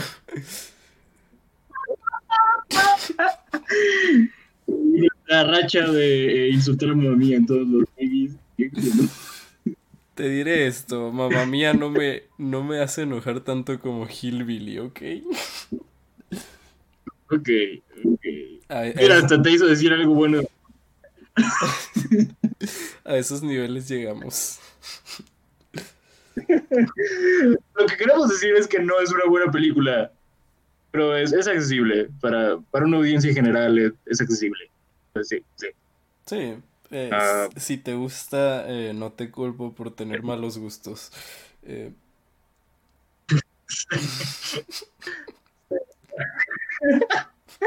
Creo que nos estamos viendo muy savages aquí. perdón, no, no voy a hacer coldear con esta película. Mira, incluso, bueno, te digo, creo que ni siquiera la, la odié tanto. Ah, o sea, no me gusta, pero no la odié tanto. No, yo, yo, Ah. yo sí la odié. Sí, es muy cringe, además. Ca- Cada, cada palabra que sale de mi boca nomás hace que baje mi calificación. Muy bien, eh, pasemos entonces a nuestra siguiente película, eh, Sound of Metal. Eh, ¿Cuál es tu transición, Sebas? Oh, vaya. Eh, eh, hablando de personajes con conductas autodestructivas que lograron superar las adversidades. Question mark. Hablemos acerca de Sound of Metal, eh, nueva película eh, dirigida por Darius Marder, estelarizada por Riz Ahmed y por Olivia Cook. Y esta película trata acerca de un baterista de, pues, de, un grupo de heavy metal eh, cuya vida cambia drásticamente luego de que empieza a quedarse sin sentido de, bueno, sin sentido auditivo. Y pues bueno, empieza a convivir con más personas, con, con problemas auditivos también. Y pues sí, es, es básicamente eso lo que pasa. Am, Sebas, ¿qué opinas acerca de Sound of Metal? Um, pues pasamos de la, la peor película que, que discutiremos en este podcast a, a la que en mi opinión es la mejor. Mm, sí, puedo verlo, digo, o sea, te diré esto, de, de las que hablamos eh, en este podcast me gusta poquito más First Cow, pero definitivamente está, está en el mismo tier. O sea, es, es, es, es un gran salto de, de Hillbilly Elegy a esta, sin problema. Sí, sin problemas, digo. Ya, ya establecimos que Hillbilly es una barra muy baja. Eh, pero Sí, no, me- exacto. me- mejor hablemos de Sound of Metal, la, una excelente película, diría yo, em, muy bien actuada, con una excelente historia. Incluso tiene algo para la gente que dice que no puede disfrutar una peli si no tiene un mensaje. También tiene algo de eso. Eh, algo, Sí. si tuviera que describir eh, Sound of Metal, porque a pesar de que es una historia que suena muy triste, no llamaría a la película necesariamente triste. No. Es, es, es, es una película, sí es, de- sí es un tanto triste, pero es más como realista en cuanto a su tristeza. O sea, no es, no es una película melodramática. Sí, sí, sí, no, no se siente como que...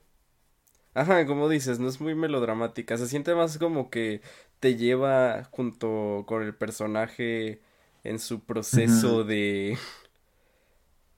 Pues de básicamente aceptar su nueva vida. Sí, exacto. eh, y es algo que habíamos discutido eh, fuera del aire, pues que, ah, pues sí, esta película básicamente no eh, trata acerca de básicamente las cinco etapas del duelo. Esto tú me lo mencionaste a mí. Ah, sí, es... Digo, es... es- no sé si sea un stretch, pero sí lo pude notar. Sí. Sí, eh, comenzamos con negación, ira, eh, negociación, depresión y pues eh, aceptación, Aceptación. question mark. Sí. De nuevo, no vamos a spoilear de qué manera llegamos a esto, pero ah, sí, sí, o sea, pu- puedes notarlo. Y hab- hablando de spoilear, por cierto, o sea, no, no voy a spoilear el final, pero voy a decir que ah, es un final maravilloso. O sea, creo que es eh, de, de los mejores finales de cualquier película de este año. Sí, la, la película acaba justo cuando tiene que acabar. Y Exacto, deja, o sea, deja que- como las cosas abiertas para que tú ya ah, hagas tu propia interpretación.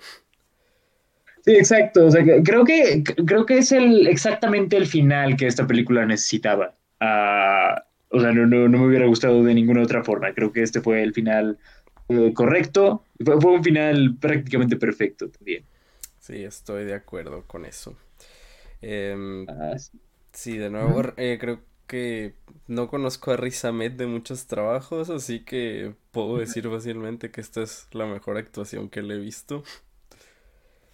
Eh, yo diría lo mismo, o sea, sí me, me, me gustó mucho su trabajo en películas como, bueno, obviamente Nightcrawler, en, en Four Lions también me gusta cómo actúa. Y otra cosa ha sido, bueno, él también fue muy aclamado en la miniserie de HBO, la de The Night Of, pero pues no sabía, así que... nunca la vi yo No, tampoco, así diría. que lo estoy juzgando por las pocas películas que he visto de él. Venom. No, no vi Venom, no he visto Venom a día de hoy. Me sigue dando curiosidad, bueno. que es lo peor. Eh, no- no, Venom no es buena, es, pero bueno. Ah, sí, pero eh, sí, lo de Riz Ahmed, en mi opinión, es un gran actor y sí, po- posiblemente este, este también es el, el mejor trabajo que le he visto, honestamente. O sea, creo que no es por menospreciar su trabajo en otras películas, pero al decir verdad, creo que este es su mejor trabajo hasta ahora.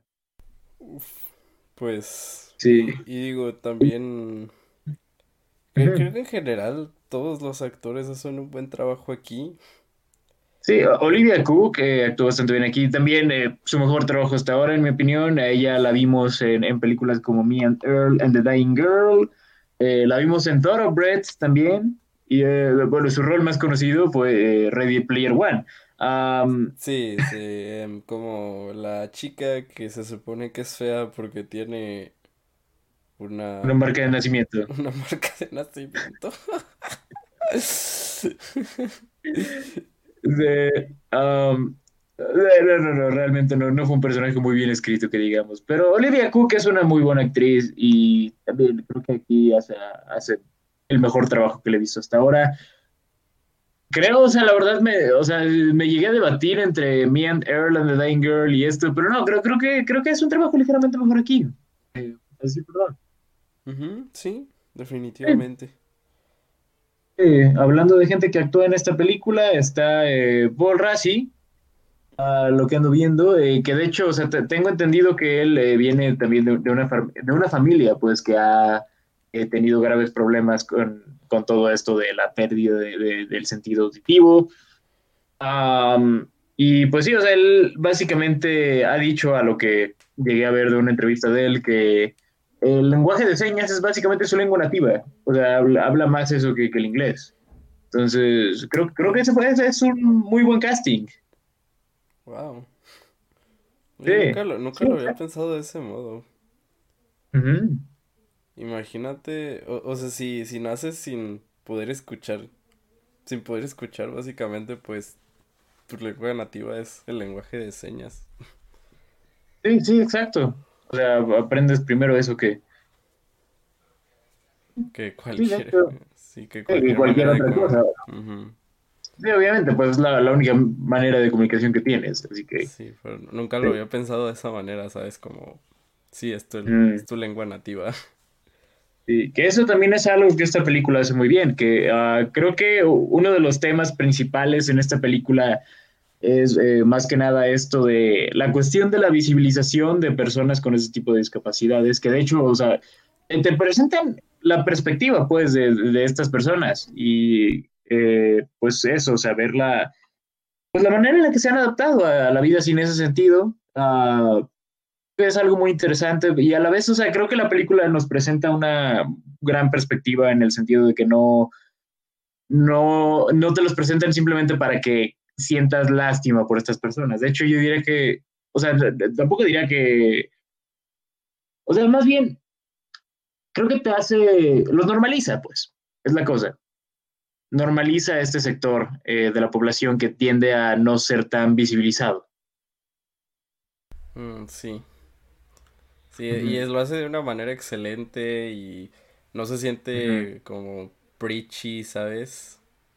No, O- para nada. O de alguna manera tampoco te hace como, como como ese tipo de películas que son muy contraproducentes en lo que intentan hacer porque en vez de tratar de normalizarlo nomás intentan hacer que sientas lástima. ¿Sabes a qué me refiero? Esta película hace, no hace eso, lo hace de una manera No. excelente. Sí, eh, concuerdo. Esta película, pues básicamente, o sea, te pone en su lugar, o sea, pero no, de nuevo, no en una manera que se sienta preachy. Ajá, Es- sí, es de un lugar una de manera que, ah, siente lástima por ellos, más bien es como, em, pues la sociedad tiene que aceptar más, tiene que ser más, eh, digamos, inclusiva. Sí, sí, exacto. Y de nuevo, o sea, no solo por, no solo por el hecho de, de no tener tus cinco sentidos, dejas de ser una persona. Sí. Y, y ese es el tipo de cosas, pues, que esta película retrata también bastante bien.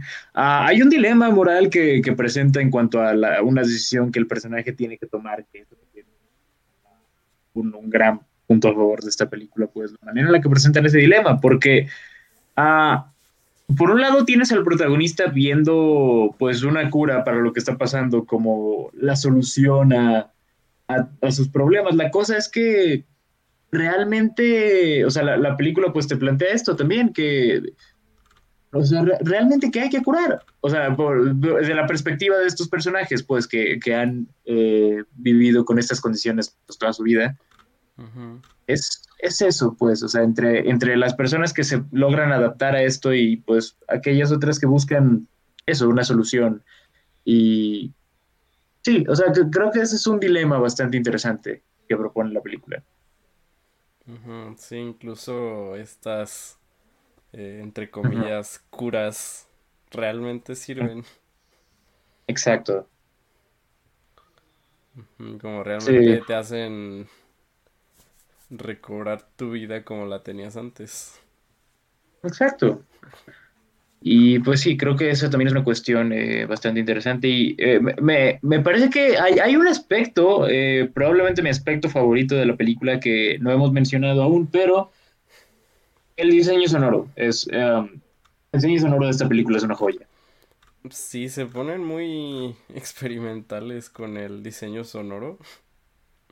Sí, sí, a ratos se ponen bastante experimentales y creo que también esta película lo que hace es eh, utiliza ese mismo diseño sonoro para contar su historia de una manera efectiva, en el sentido de que eh, te, te hacen, te ponen realmente en la perspectiva de este personaje en ese sentido. Eh, hay varios puntos de la película en los que básicamente escuchas lo que el personaje escucha o más bien lo que no escucha y sí, wow. sí, está editado de tal manera que tú puedas ponerte en tus, en sus oídos. Exacto. Sí. Sí. Em, sí, es. Está muy bien logrado también ese aspecto y creo que añade como a. a que esta película no se sienta estándar, ¿sabes? Sí. Sí, exacto. O sea, creo que ese es el principal punto distintivo y que de nuevo también añade mucho al, al propio realismo de la película.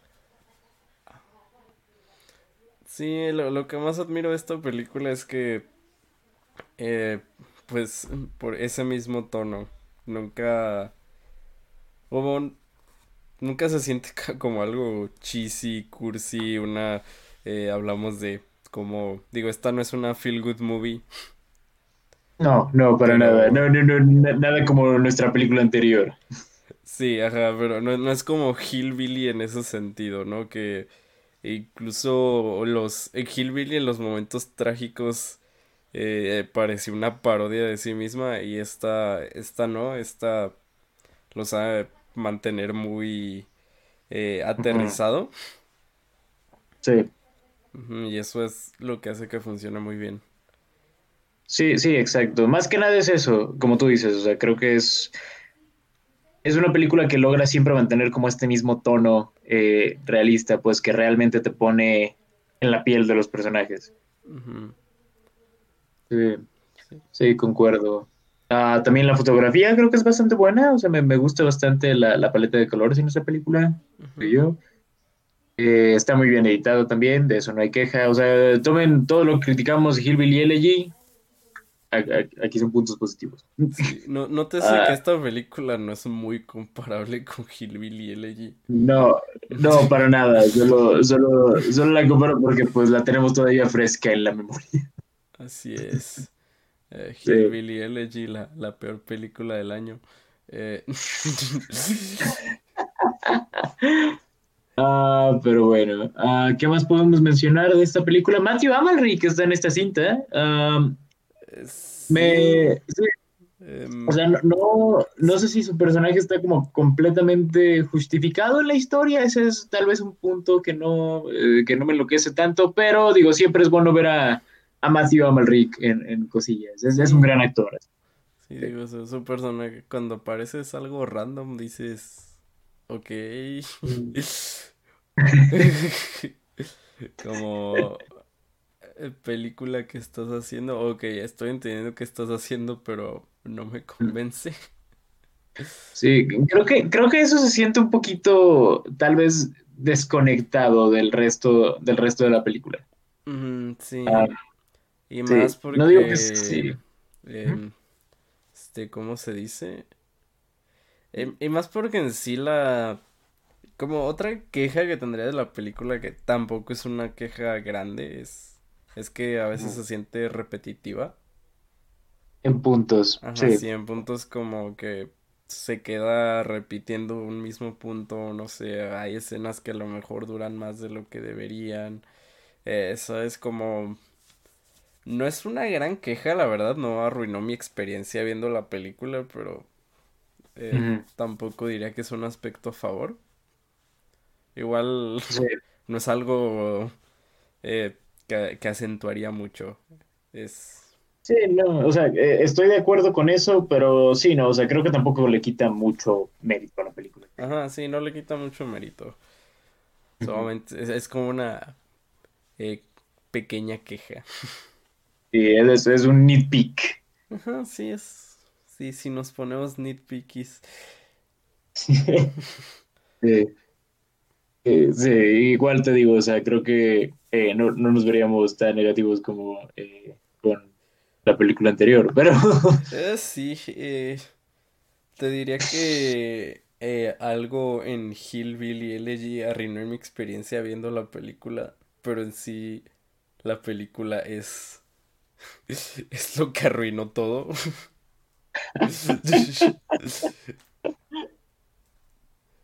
muy bien. Pues, eh, muy bien, ¿a- ¿algo más que quieras mencionar? Mm, No, digo, es Sound of Metal es muy sencilla, eh, muy buena, no, tengo mucho que hablar fuera de lo que ya mencionamos, entonces yo estoy bien. Sí.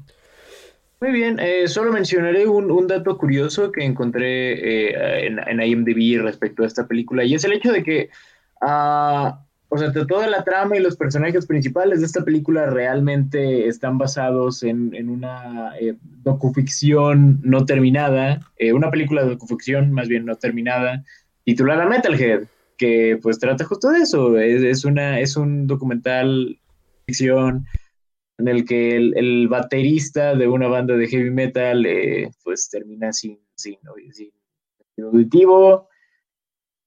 Eh, pero esta película nunca se terminó y pues eventualmente eh, pues Darius eh, Marder, que conocido por ser eh, uno de los co-guionistas de la película Cruce de Caminos, de, de este, de- ah, sí, desde la película Cruce de Caminos, dirigida por nada más y nada menos que Derek Cianfrance, quien estaba trabajando en esa película.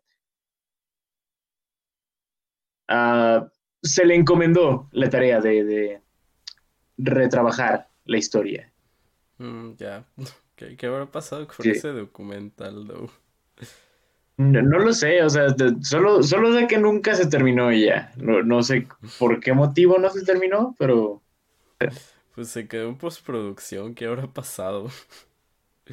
exacto, pero digo, al- alguien debe de tener el material. Sí, como si se quedó en postproducción debe haber suficiente material para sacar algo, ¿no? Sí, supongo. Pero pues, ya ni pex, ya ni pex, es como es. Así es, bueno, igual tuvimos una buena película fuera de eso. Así es, tenemos una, una muy buena película, así que pu- pudo haber sido bastante peor. Sí, en definitiva pudo haber sido mucho peor. Así es. Pero bueno, entonces, ¿te parece si ahora pasamos a nuestra última película del día de hoy? Ah, me parece muy bien. Perfecto. Tipi frictu, el pipí. Sí, a tu transición. Ah, sí. em, ok, esto va a estar difícil. Eh, hablando de películas, de eh, personajes que le ocultan un secreto a sus parejas hasta que ya no tienen de otra. Ok, lo tomo.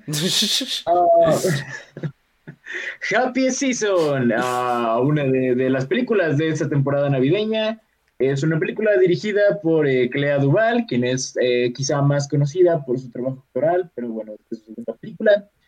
Y es estelarizada por Kristen Stewart y Mackenzie Davis. Y bueno, ¿de qué trata esta película? Pues trata de, de estas, dos, de, estas dos jóvenes mujeres que tienen eh, pues una, una excelente relación de pareja eh, y pues bueno, en un punto una de ellas le dice a la otra, oye, vamos a visitar a mi familia para Navidad,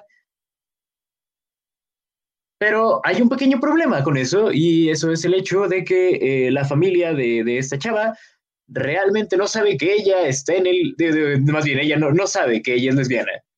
Así que sí, de, de ahí se derivan varias situaciones por ahí. Así es. Y pues bueno.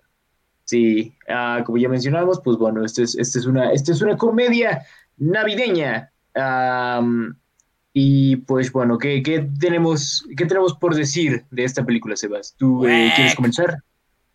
Eh, bueno, no sé, mira, esto, no creo que sea, no creo que sea una mala película, uh, empezaré diciendo eso, y de hecho creo que hay, hay cosas eh, rescatables de ella, hay cosas entretenidas de ella también. Y empecemos también hablando de cosas positivas, porque digo, hay, hay, que, hay, que, hay que ver esto con ojos, con ojos eh, positivos. Eso es la época navideña. Quedan como cuatro días para Navidad, más o menos, no sé qué, qué día soy. Pero bueno, Wack. um, wack. Sí, um, Mira, o sea, yo creo que eh, un aspecto positivo que, que, yo le veo a esta película es más que nada, creo que la representación LGBT está bastante bien lograda. Uh, porque digo, creo que generalmente en, en, este tipo de películas en las que, eh, pues bueno, te, tenemos tipo, pues tenemos parejas, pues eh, te, tenemos parejas homosexuales, creo que eh, algo que a, algo que se hace mucho es que como que te plantean te los plantean como si fueran parejas perfectas, uh, o sea, al punto en el que ya no se sienten humanas, ¿sabes? Ok. Y creo que, creo que esta película en términos de representación lo hace bastante bien, o sea, creo, creo que, de nuevo, o sea, te presenta una pareja pues con ciertos eh, dilemas, o sea, hay, hay, definitivamente los crees como personas, ¿sabes? Como personas reales. Y digo, creo que también parte de la razón por la que o sea, se siente de esa manera, es porque de hecho, o sea, es, es algo, según tengo entendido, esta película es una historia semi-autobiográfica eh, que está basada en algo que la propia directora, Clara Duval, eh, llegó a vivir. Uh -huh. Entonces, pues sí, o sea, puedes ver que sí, o sea, definitivamente viene de alguien que comprende, eh, pues bastante bien, o sea, la, la situación que se plantea. Y en, en ese sentido no tengo realmente gran problema. Um, creo también que Kristen Stewart y Mackenzie Davis tienen muy buena química juntas. De eso no me quejo. Y sí, en, en general, digo, creo que el elenco hace un trabajo decente la mayor parte, o sea, una buena parte. O sea, tal vez no todo, hay, hay, hay unos cuantos personajes que son un tanto molestos, pero. Um,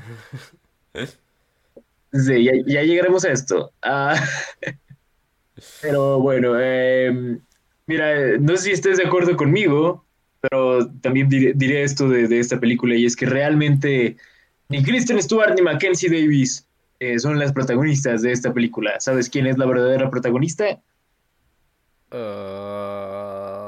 Aubrey Plaza.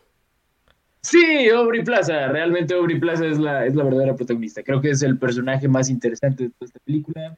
Aubrey Plaza, quien interpreta aquí a este personaje que es como la, la exnovia de Mackenzie Davis. Y creo que nos presenta de nuevo una perspectiva muy interesante de esta historia como alguien que, que pasó por prácticamente lo mismo que Kristen Stewart pasó, pero las cosas no resultaron muy bien para ella. Y creo que se pudo haber hecho una película más interesante de su personaje. Sí, en definitiva, se pudo haber hecho. Pero bueno, al parecer a lo que, bueno, a lo que pude notar también de cosas que discutimos fuera del aire es que eh, creo que yo tuve tal vez menos problemas con esta película de los que tal vez. Oh, definitivamente. Sí, Mira, em, no soy fan de las comedias navideñas. Ah, em, y en recono- le doy crédito a esta película porque tiene buena representación LGBT. Y siento que es de esos trabajos que en sí van a... eh, que, hay- que ayudan como a normalizar a la comunidad dentro de nuestra sociedad. Y, y lo sé porque esta película se siente como... eh, quitando los temas LGBT como cualquier comedia genérica de, de Navidad. sí, eh, puedo verlo. O sea, sí, como quitando esos temas, que es lo que me queda, eh, una comedia que no me gusta, que. Rara vez, si es que alguna vez me llegó a dar risa.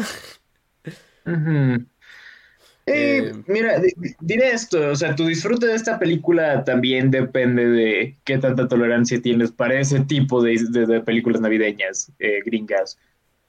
sí, es, es- esa parte gringa, añádele gringa, añádele que realmente la dirección es buena, Está, está bien. Eh, está bien en el mismo sentido que la dirección en una película de Judd Apatow está bien. Es ese tipo de... ta- También, también depende de qué tanto toleres ayuda. Eh, sí, en mi caso, eh, Judd Apatow es uno de los directores más respetados de la industria que yo no puedo respetar. Eh, Sebas, Sebas odia bastante ayuda. no lo Ah. odio, no, que tengo que decir, no lo odio. Solamente no me gusta lo que Judd Apatow ha generado. Bueno, lo puedo entender también. Sí, digo, eh, esta película, tengo que decir, no es una de Ujú. Judd Apatow porque las de Judd Apatow No. suelen durar más de dos horas.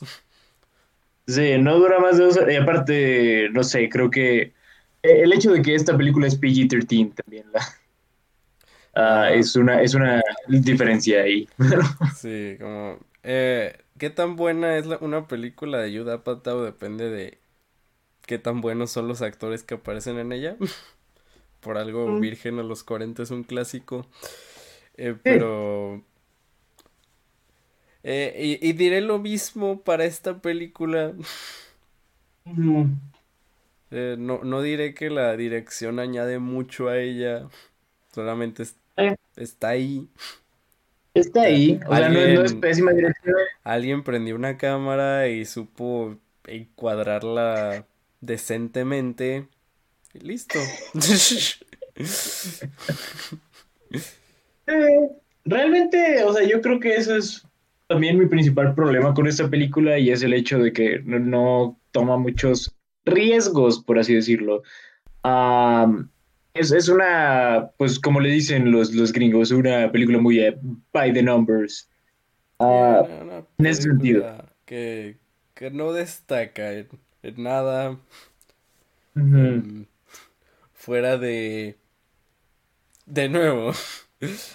Creo que Mm. nunca he visto una comedia y digo, esto pu- puede que exista, pero yo no la he visto, pero nunca he visto una comedia que tenga tonos LGBT, o comedia navideña, perdón.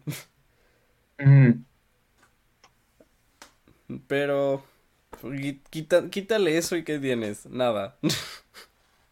Eh, Tal vez, o sea, sí es, no tiene, de hecho, no tiene realmente gran cosa. Y, o sea, en, en el sentido de la forma en la que la historia está estructurada, también es la cosa más predecible del mundo. Ah, Sí, y- o sea, no, sí y es- de, de hecho es sí. peor que predecible porque... eh, mira, Mm. tú me habías comentado que tú no la sentías como una comedia, pero esta película definitivamente va por un tono de comedia.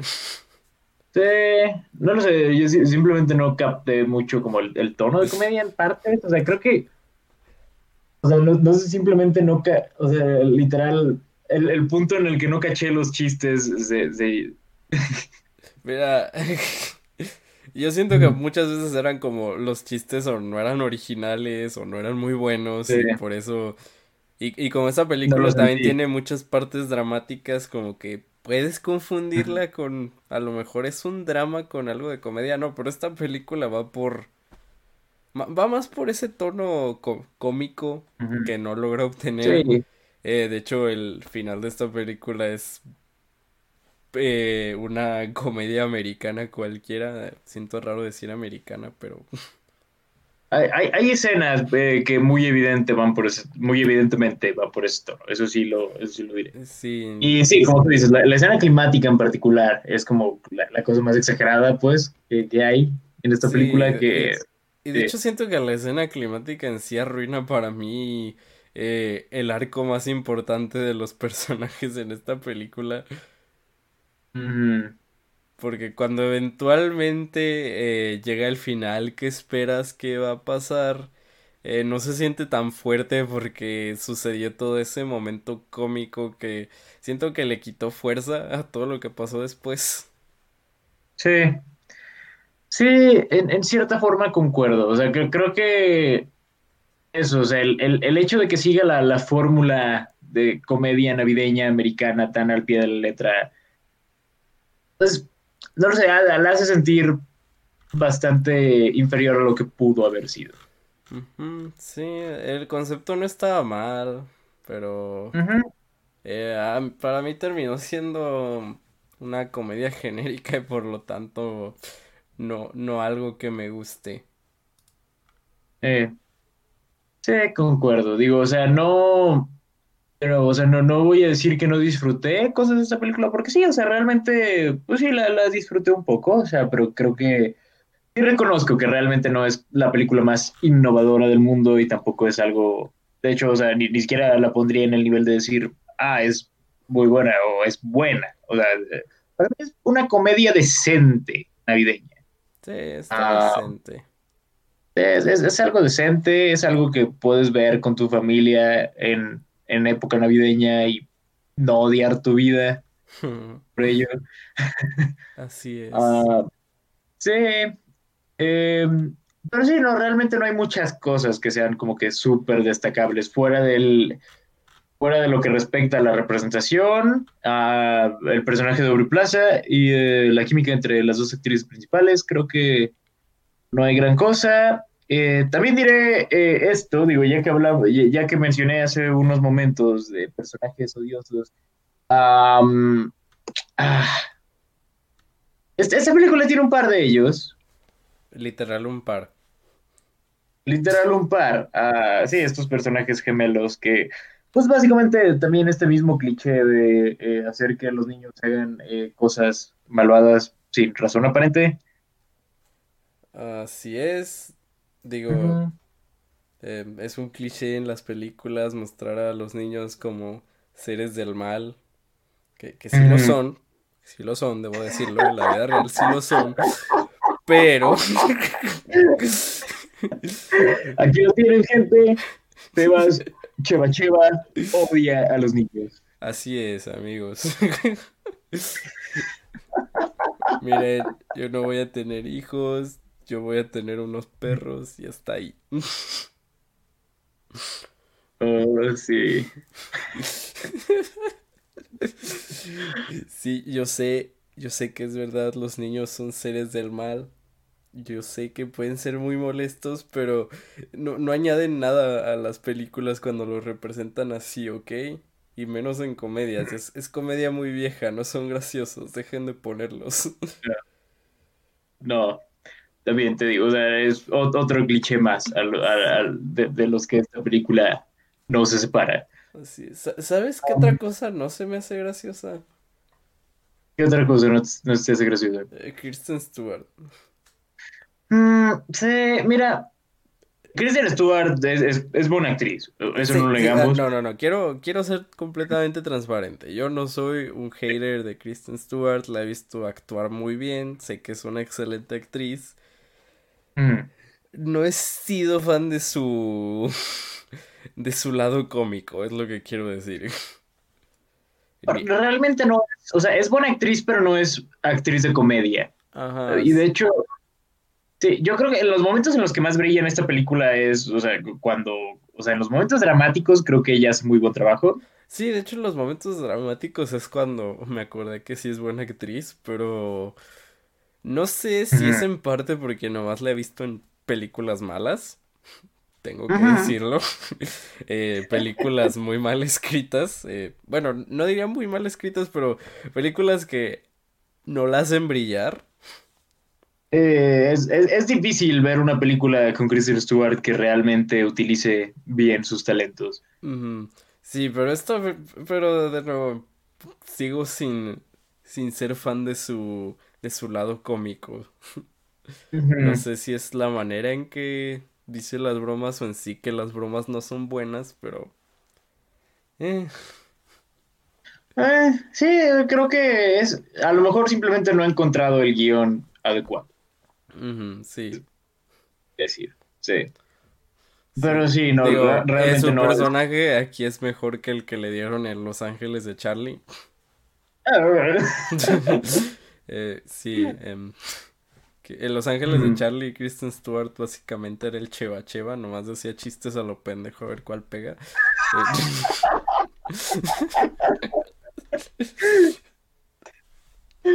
F. Eh, F. Sí, pa- para mí ninguno pegó, claramente. Sí, sí, claro, claro. Eh, pero sí, no. eh, Kristen Stewart, o no sé si es en sí su actuación o las películas que he elegido, pero eh, soy más fan de sus dramas. Sí, sí, no, creo que... Sí, no sé, creo que no tiene tanto como esa chispa cómica que, que otras personas en esta película tienen. Como Aubrey Plaza, por ejemplo, o sea, creo que... Bueno, aunque para ser justos, Aubrey Plaza empezó en comedia. Claro, o sea, Aubrey Plaza, pues en eso, en eso se especializa, claro. Sí, eh, Pero sí, o sea, solo digo, o sea, comparativamente con alguien de esta película, pues sí, o sea, realmente. Aunque para ser justos, Kristen Stewart es tan graciosa en esta película como Alison Brie. Y Alison Brie sí empezó en comedia. Chale. Lamento decirlo. Alison Brie, también otra excelente actriz. No funcionó para nada aquí. No, creo que su personaje también es bastante odioso en esta película. Sí, eh, que Alison Brie ya ha interpretado personajes en ese estilo y ha sido graciosa, pero aquí no funciona. Sí, su personaje se vuelve bastante cansado y creo que también es eso, bueno, lo mismo con los niños, que hay, hay puntos en los que sientes como que es injustificadamente cruel. Sí, el personaje de Alison Brie es demasiado cruel y, y, y, bueno, no, eh, creo que sería un spoiler si lo digo. Pero no lo digas, pero eh, sí, es, es, es Tie- algo que Tiene pasa un casi cambio de personaje que no se siente muy natural. No, para nada. Ajá. Sí, no. Alison Brie. Sí, no, su personaje creo que también es, es de los que más eh, se colocaron debajo de mi piel. Sí, Alison Brie, que ya hablamos de ella en Ujú. Horse Girl, que hace una excelente actuación ahí. Aquí no, aquí Ah. no me gusta su personaje. Sí, no, de nuevo, o sea, creo que tiene que ver más con la manera en la que el personaje está escrito que con Alison Brie per se, pero sí, no, su personaje no, Sí. no me encanta tampoco. Eh, cre- Creo que estoy siendo muy negativo porque todavía tengo tengo energía de, de la review de Hillbilly. Ajá, sí, to- todavía me queda. Ah, sí, todavía necesito liberar esa energía negativa. Em, ta- tal vez estoy sonando demasiado negativo con eh, Happiest Season. Tal vez un poco. Tal vez un poco, pero eh, de todos modos, Sí. mi- mis críticas siguen, creo que sí, seguirían siendo las mismas si no anduviera tan negativo. Eh, tal vez, o sea, de, de cualquier manera, no sé, o sea, para mí creo que no es una película que amerite tanto, tanto odio, pero tampoco tanto amor, o sea, creo que yo estoy como a la mitad de esa escala. Eh, yo estoy como, no la odio, pero es, es una comedia navideña del montón. Eh, pe- y recibió buenas críticas, pensé que a lo mejor i- iba a ser algo entretenida, no sé, pero no. em, Ah. est- esta comedia no es para mí, digo, la comedia es subjetiva, puede que a alguien le encante y se cague de risa. Así que sí, sí diría que mi mayor problema con esta película, quitando em, Pu- Pues eh, estructura de la historia, dirección, eh, edición, eh, personajes, quitando todo eso que no importa, ¿verdad? Es, es que no me dio risa. Ok. Sí, no, o sea, realmente no creo que tampoco, tampoco creo que sea como que, wow, súper mi tipo de comedia, pero puedo ver el appeal, o sea, puedo ver por qué a una audiencia amplia le gustaría esta película. Ujú. Ah, y ta- ta- no en el mismo sentido que, que, que a las que les gustan Hillbilly, pero, pero puedo verlo. De nuevo, si te gusta Hillbilly, está bien. Tu opinión es Está bien, sí. basura, pero la acepto.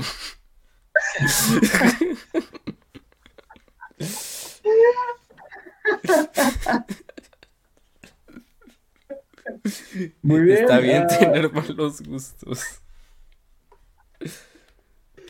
muy bien, pues, eh, ¿al- ¿algo más que quieras eh, mencionar de Happy Season? Ah, no, no hay mucho que mencionar.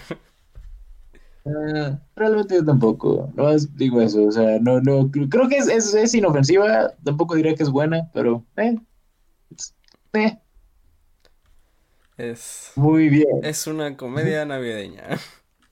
Es una comedia navideña y pues sí, o sea, eh, o sea, eh, ok, está bien. Am, pero bueno, habiendo dicho esto, ¿te parece si pasamos a calificar estas películas? Sí, sí, ¿por qué no? Muy bien, pues bueno, empecemos calificando First Cow. ¿Cuánto le das a First Cow? Um, no es una mala película, no es para mí, le doy un 6. Ok. Mm, Ok, se entiende, se entiende. Digo, sí entiendo, es, es una película que, de nuevo, creo que tienes que estar en, eh, como en el mood para poder verla, pero a mi parecer, eh, creo que es un trabajo bastante admirable y la verdad sí me, me cautivó bastante en cuanto a la realización. en cuanto a la idea. Para mí es un 9 de 10. Ok. Muy bien. Sí, eh, pasemos entonces a la siguiente película, Antebellum. ¿Cuánto le damos? Consideré darle un 3, Ujú. pero me sentiría mal dándole un 3 a Yanel Monet. Así que lo dejaré en un 4. Muy bien, me, me parece, me parece algo justo. Para mí es un 6. Creo que hay cosas que tenían potencial en esa película, pero al final no terminan cumpliéndose. Es un 6 más cercano a un 5, pero de momento le estoy dejando en un 6. Ok.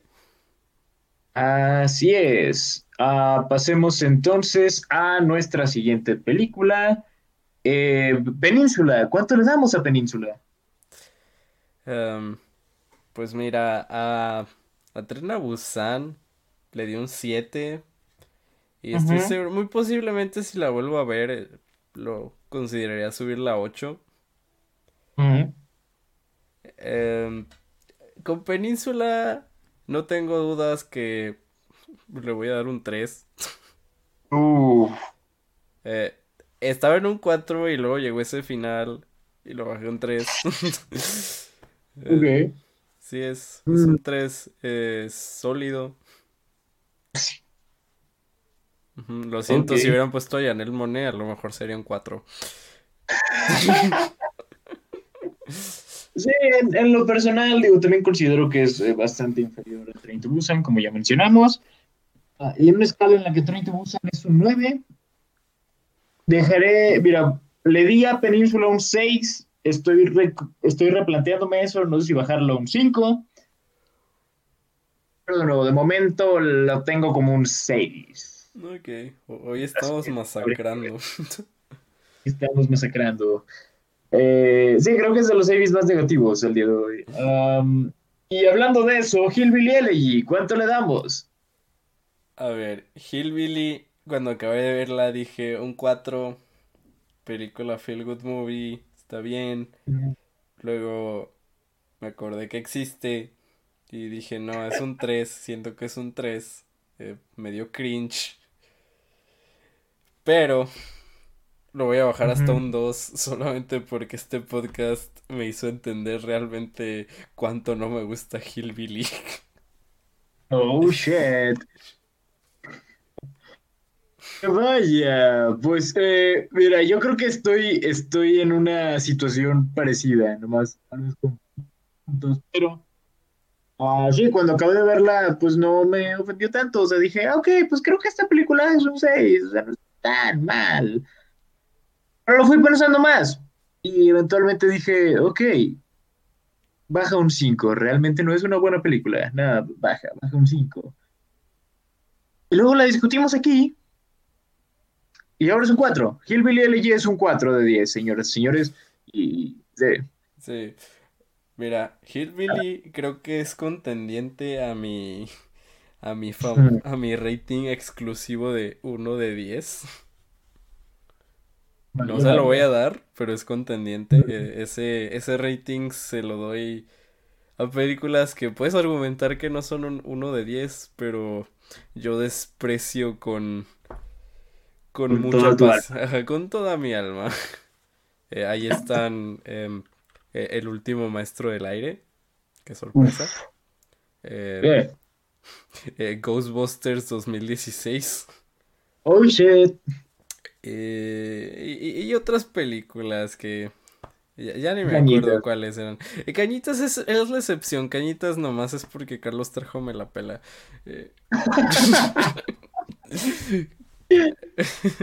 Sí, Cañitas hasta eso la, la disfruté. No, no como disfrutaría un 1 de, un 1 de 10. Ok.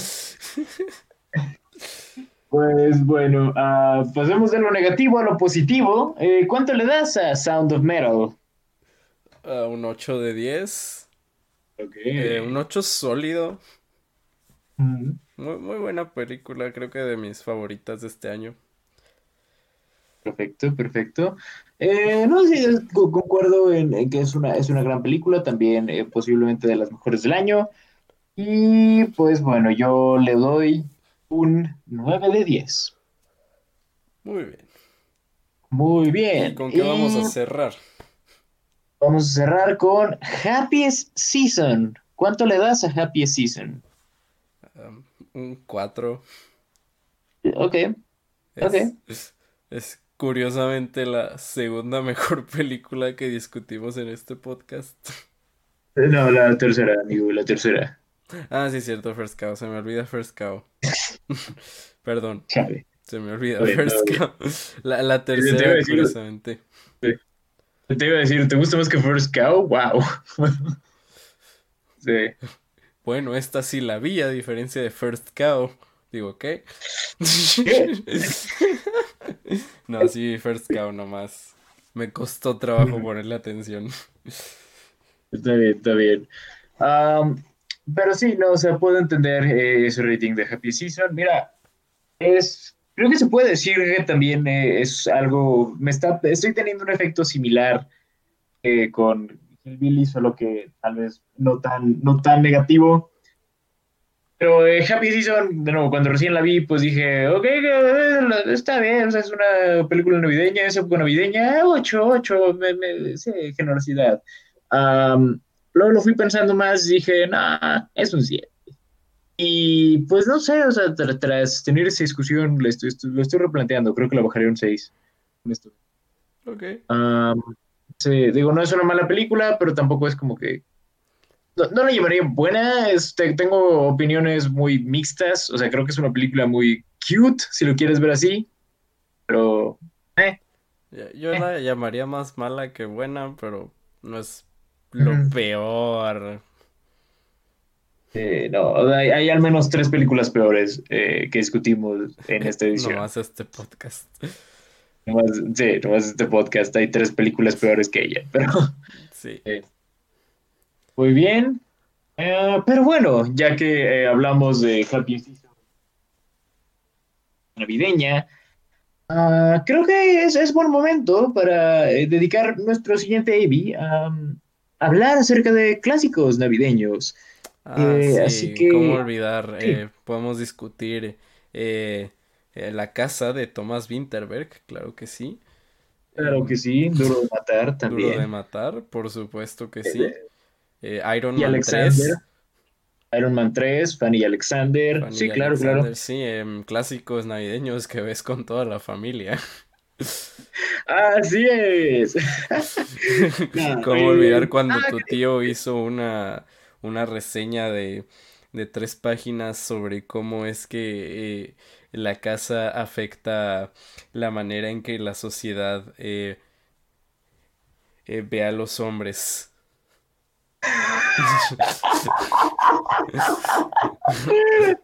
Así es, tu tío el que le gusta a Hillbilly. Eh, Ah, pero no, eh, bueno, hab- hablando un poquito más en serio, sí, no, hablaremos acerca de pues, películas navideñas. Queremos seleccionar cuatro, cuatro películas eh, pues, clásicos de esta época. Y pues bueno, eh, ¿te parece si comienzas tú, Sebas? Um, sí, em, es época navideña. eh, hay que hablar de algunos clásicos y cómo olvidar el, la película navideña más básica de todas, eh, A Christmas Story. Así es. Muy bien. A Christmas Story, eh, pues cl- clásica película de 1983. Que, Ah, que la vi como cuando tenía que 10 años y no la he vuelto a ver desde entonces. Eh, yo la, la, la, vi hace, pues, relativamente poco, bueno, o sea, tres años la vi. Um, ok, eh, ya, ya hablaremos más a detalle de ella. Sí. Eh, sí, sí, diré, o sea, la disfruto, no es de mis favoritas, pero ya lo mencionaremos más a detalle Así es. en, en el próximo AV. Ah, también, bueno, pues yo, yo quiero dar mi primera selección para este AV y será un clásico del año 1964 titulado Santa Claus conquista a los marcianos. Oh shit. Así es, eh, una película bastante infame, ah, considerada eh, como una de las peores películas de toda la historia, pero hey, queda, eh, queda como mi, mi selección, creo que es apropiada para, la- para las fechas. Sí, digo, está bien. Está considerada así porque obviamente no existía Hillbilly en esa época.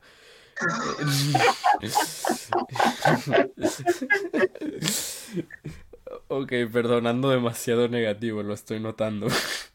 No te preocupes, Ah, pero bueno, eh, ¿quieres dar eh, tu siguiente, tu siguiente elección? Sí, pensé que a lo mejor podía es- elegir un clásico de Navidad, pero tengo ganas de ver algo más nostálgico y. Así que voy a hablar de una película que recuerdo que me gustaba mucho en mi infancia y que veía cada Navidad, eh, eh, El oso tangerina, no, no sé si se llama así en Eh, español. sí, sí, sí. Ah, creo que sí, el oso tan... A ver, déjame buscar. Eh, el osito mandarina, a lo que Sí, estoy viendo. el osito mandarina, esa cosa. Sí. Ah, muy bien, muy bien. Me parece bien. También es eh, un clásico de la infancia que llevo añales sin ver. Yo no, yo no la he visto desde que salí de primaria, así que Eh, Desde antes, incluso, diré yo. incluso yo, yo pienso que desde antes. Así que ando bien oxidado, nomás me acuerdo de ciertos elementos, pero no me acuerdo en sí de qué trata la película.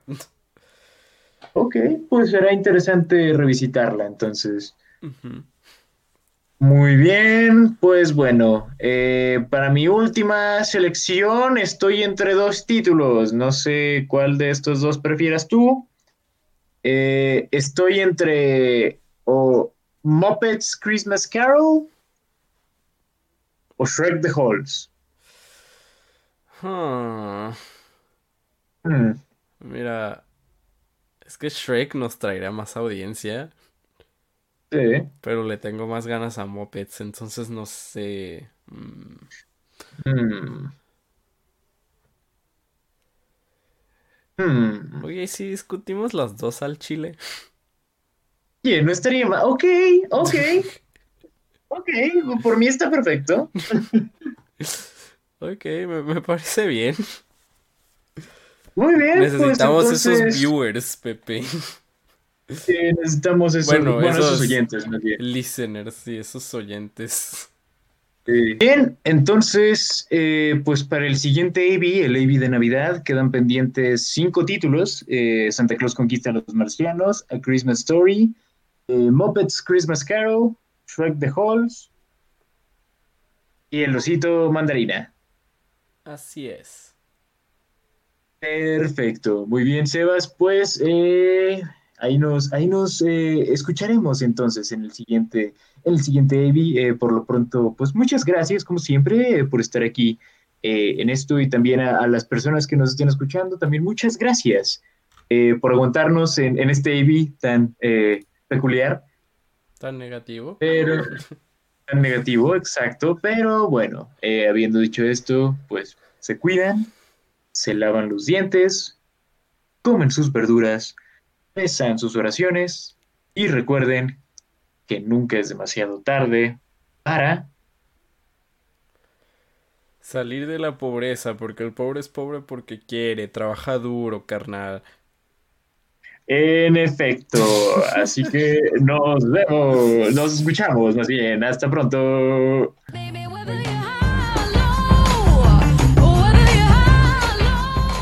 Esto fue AV Club.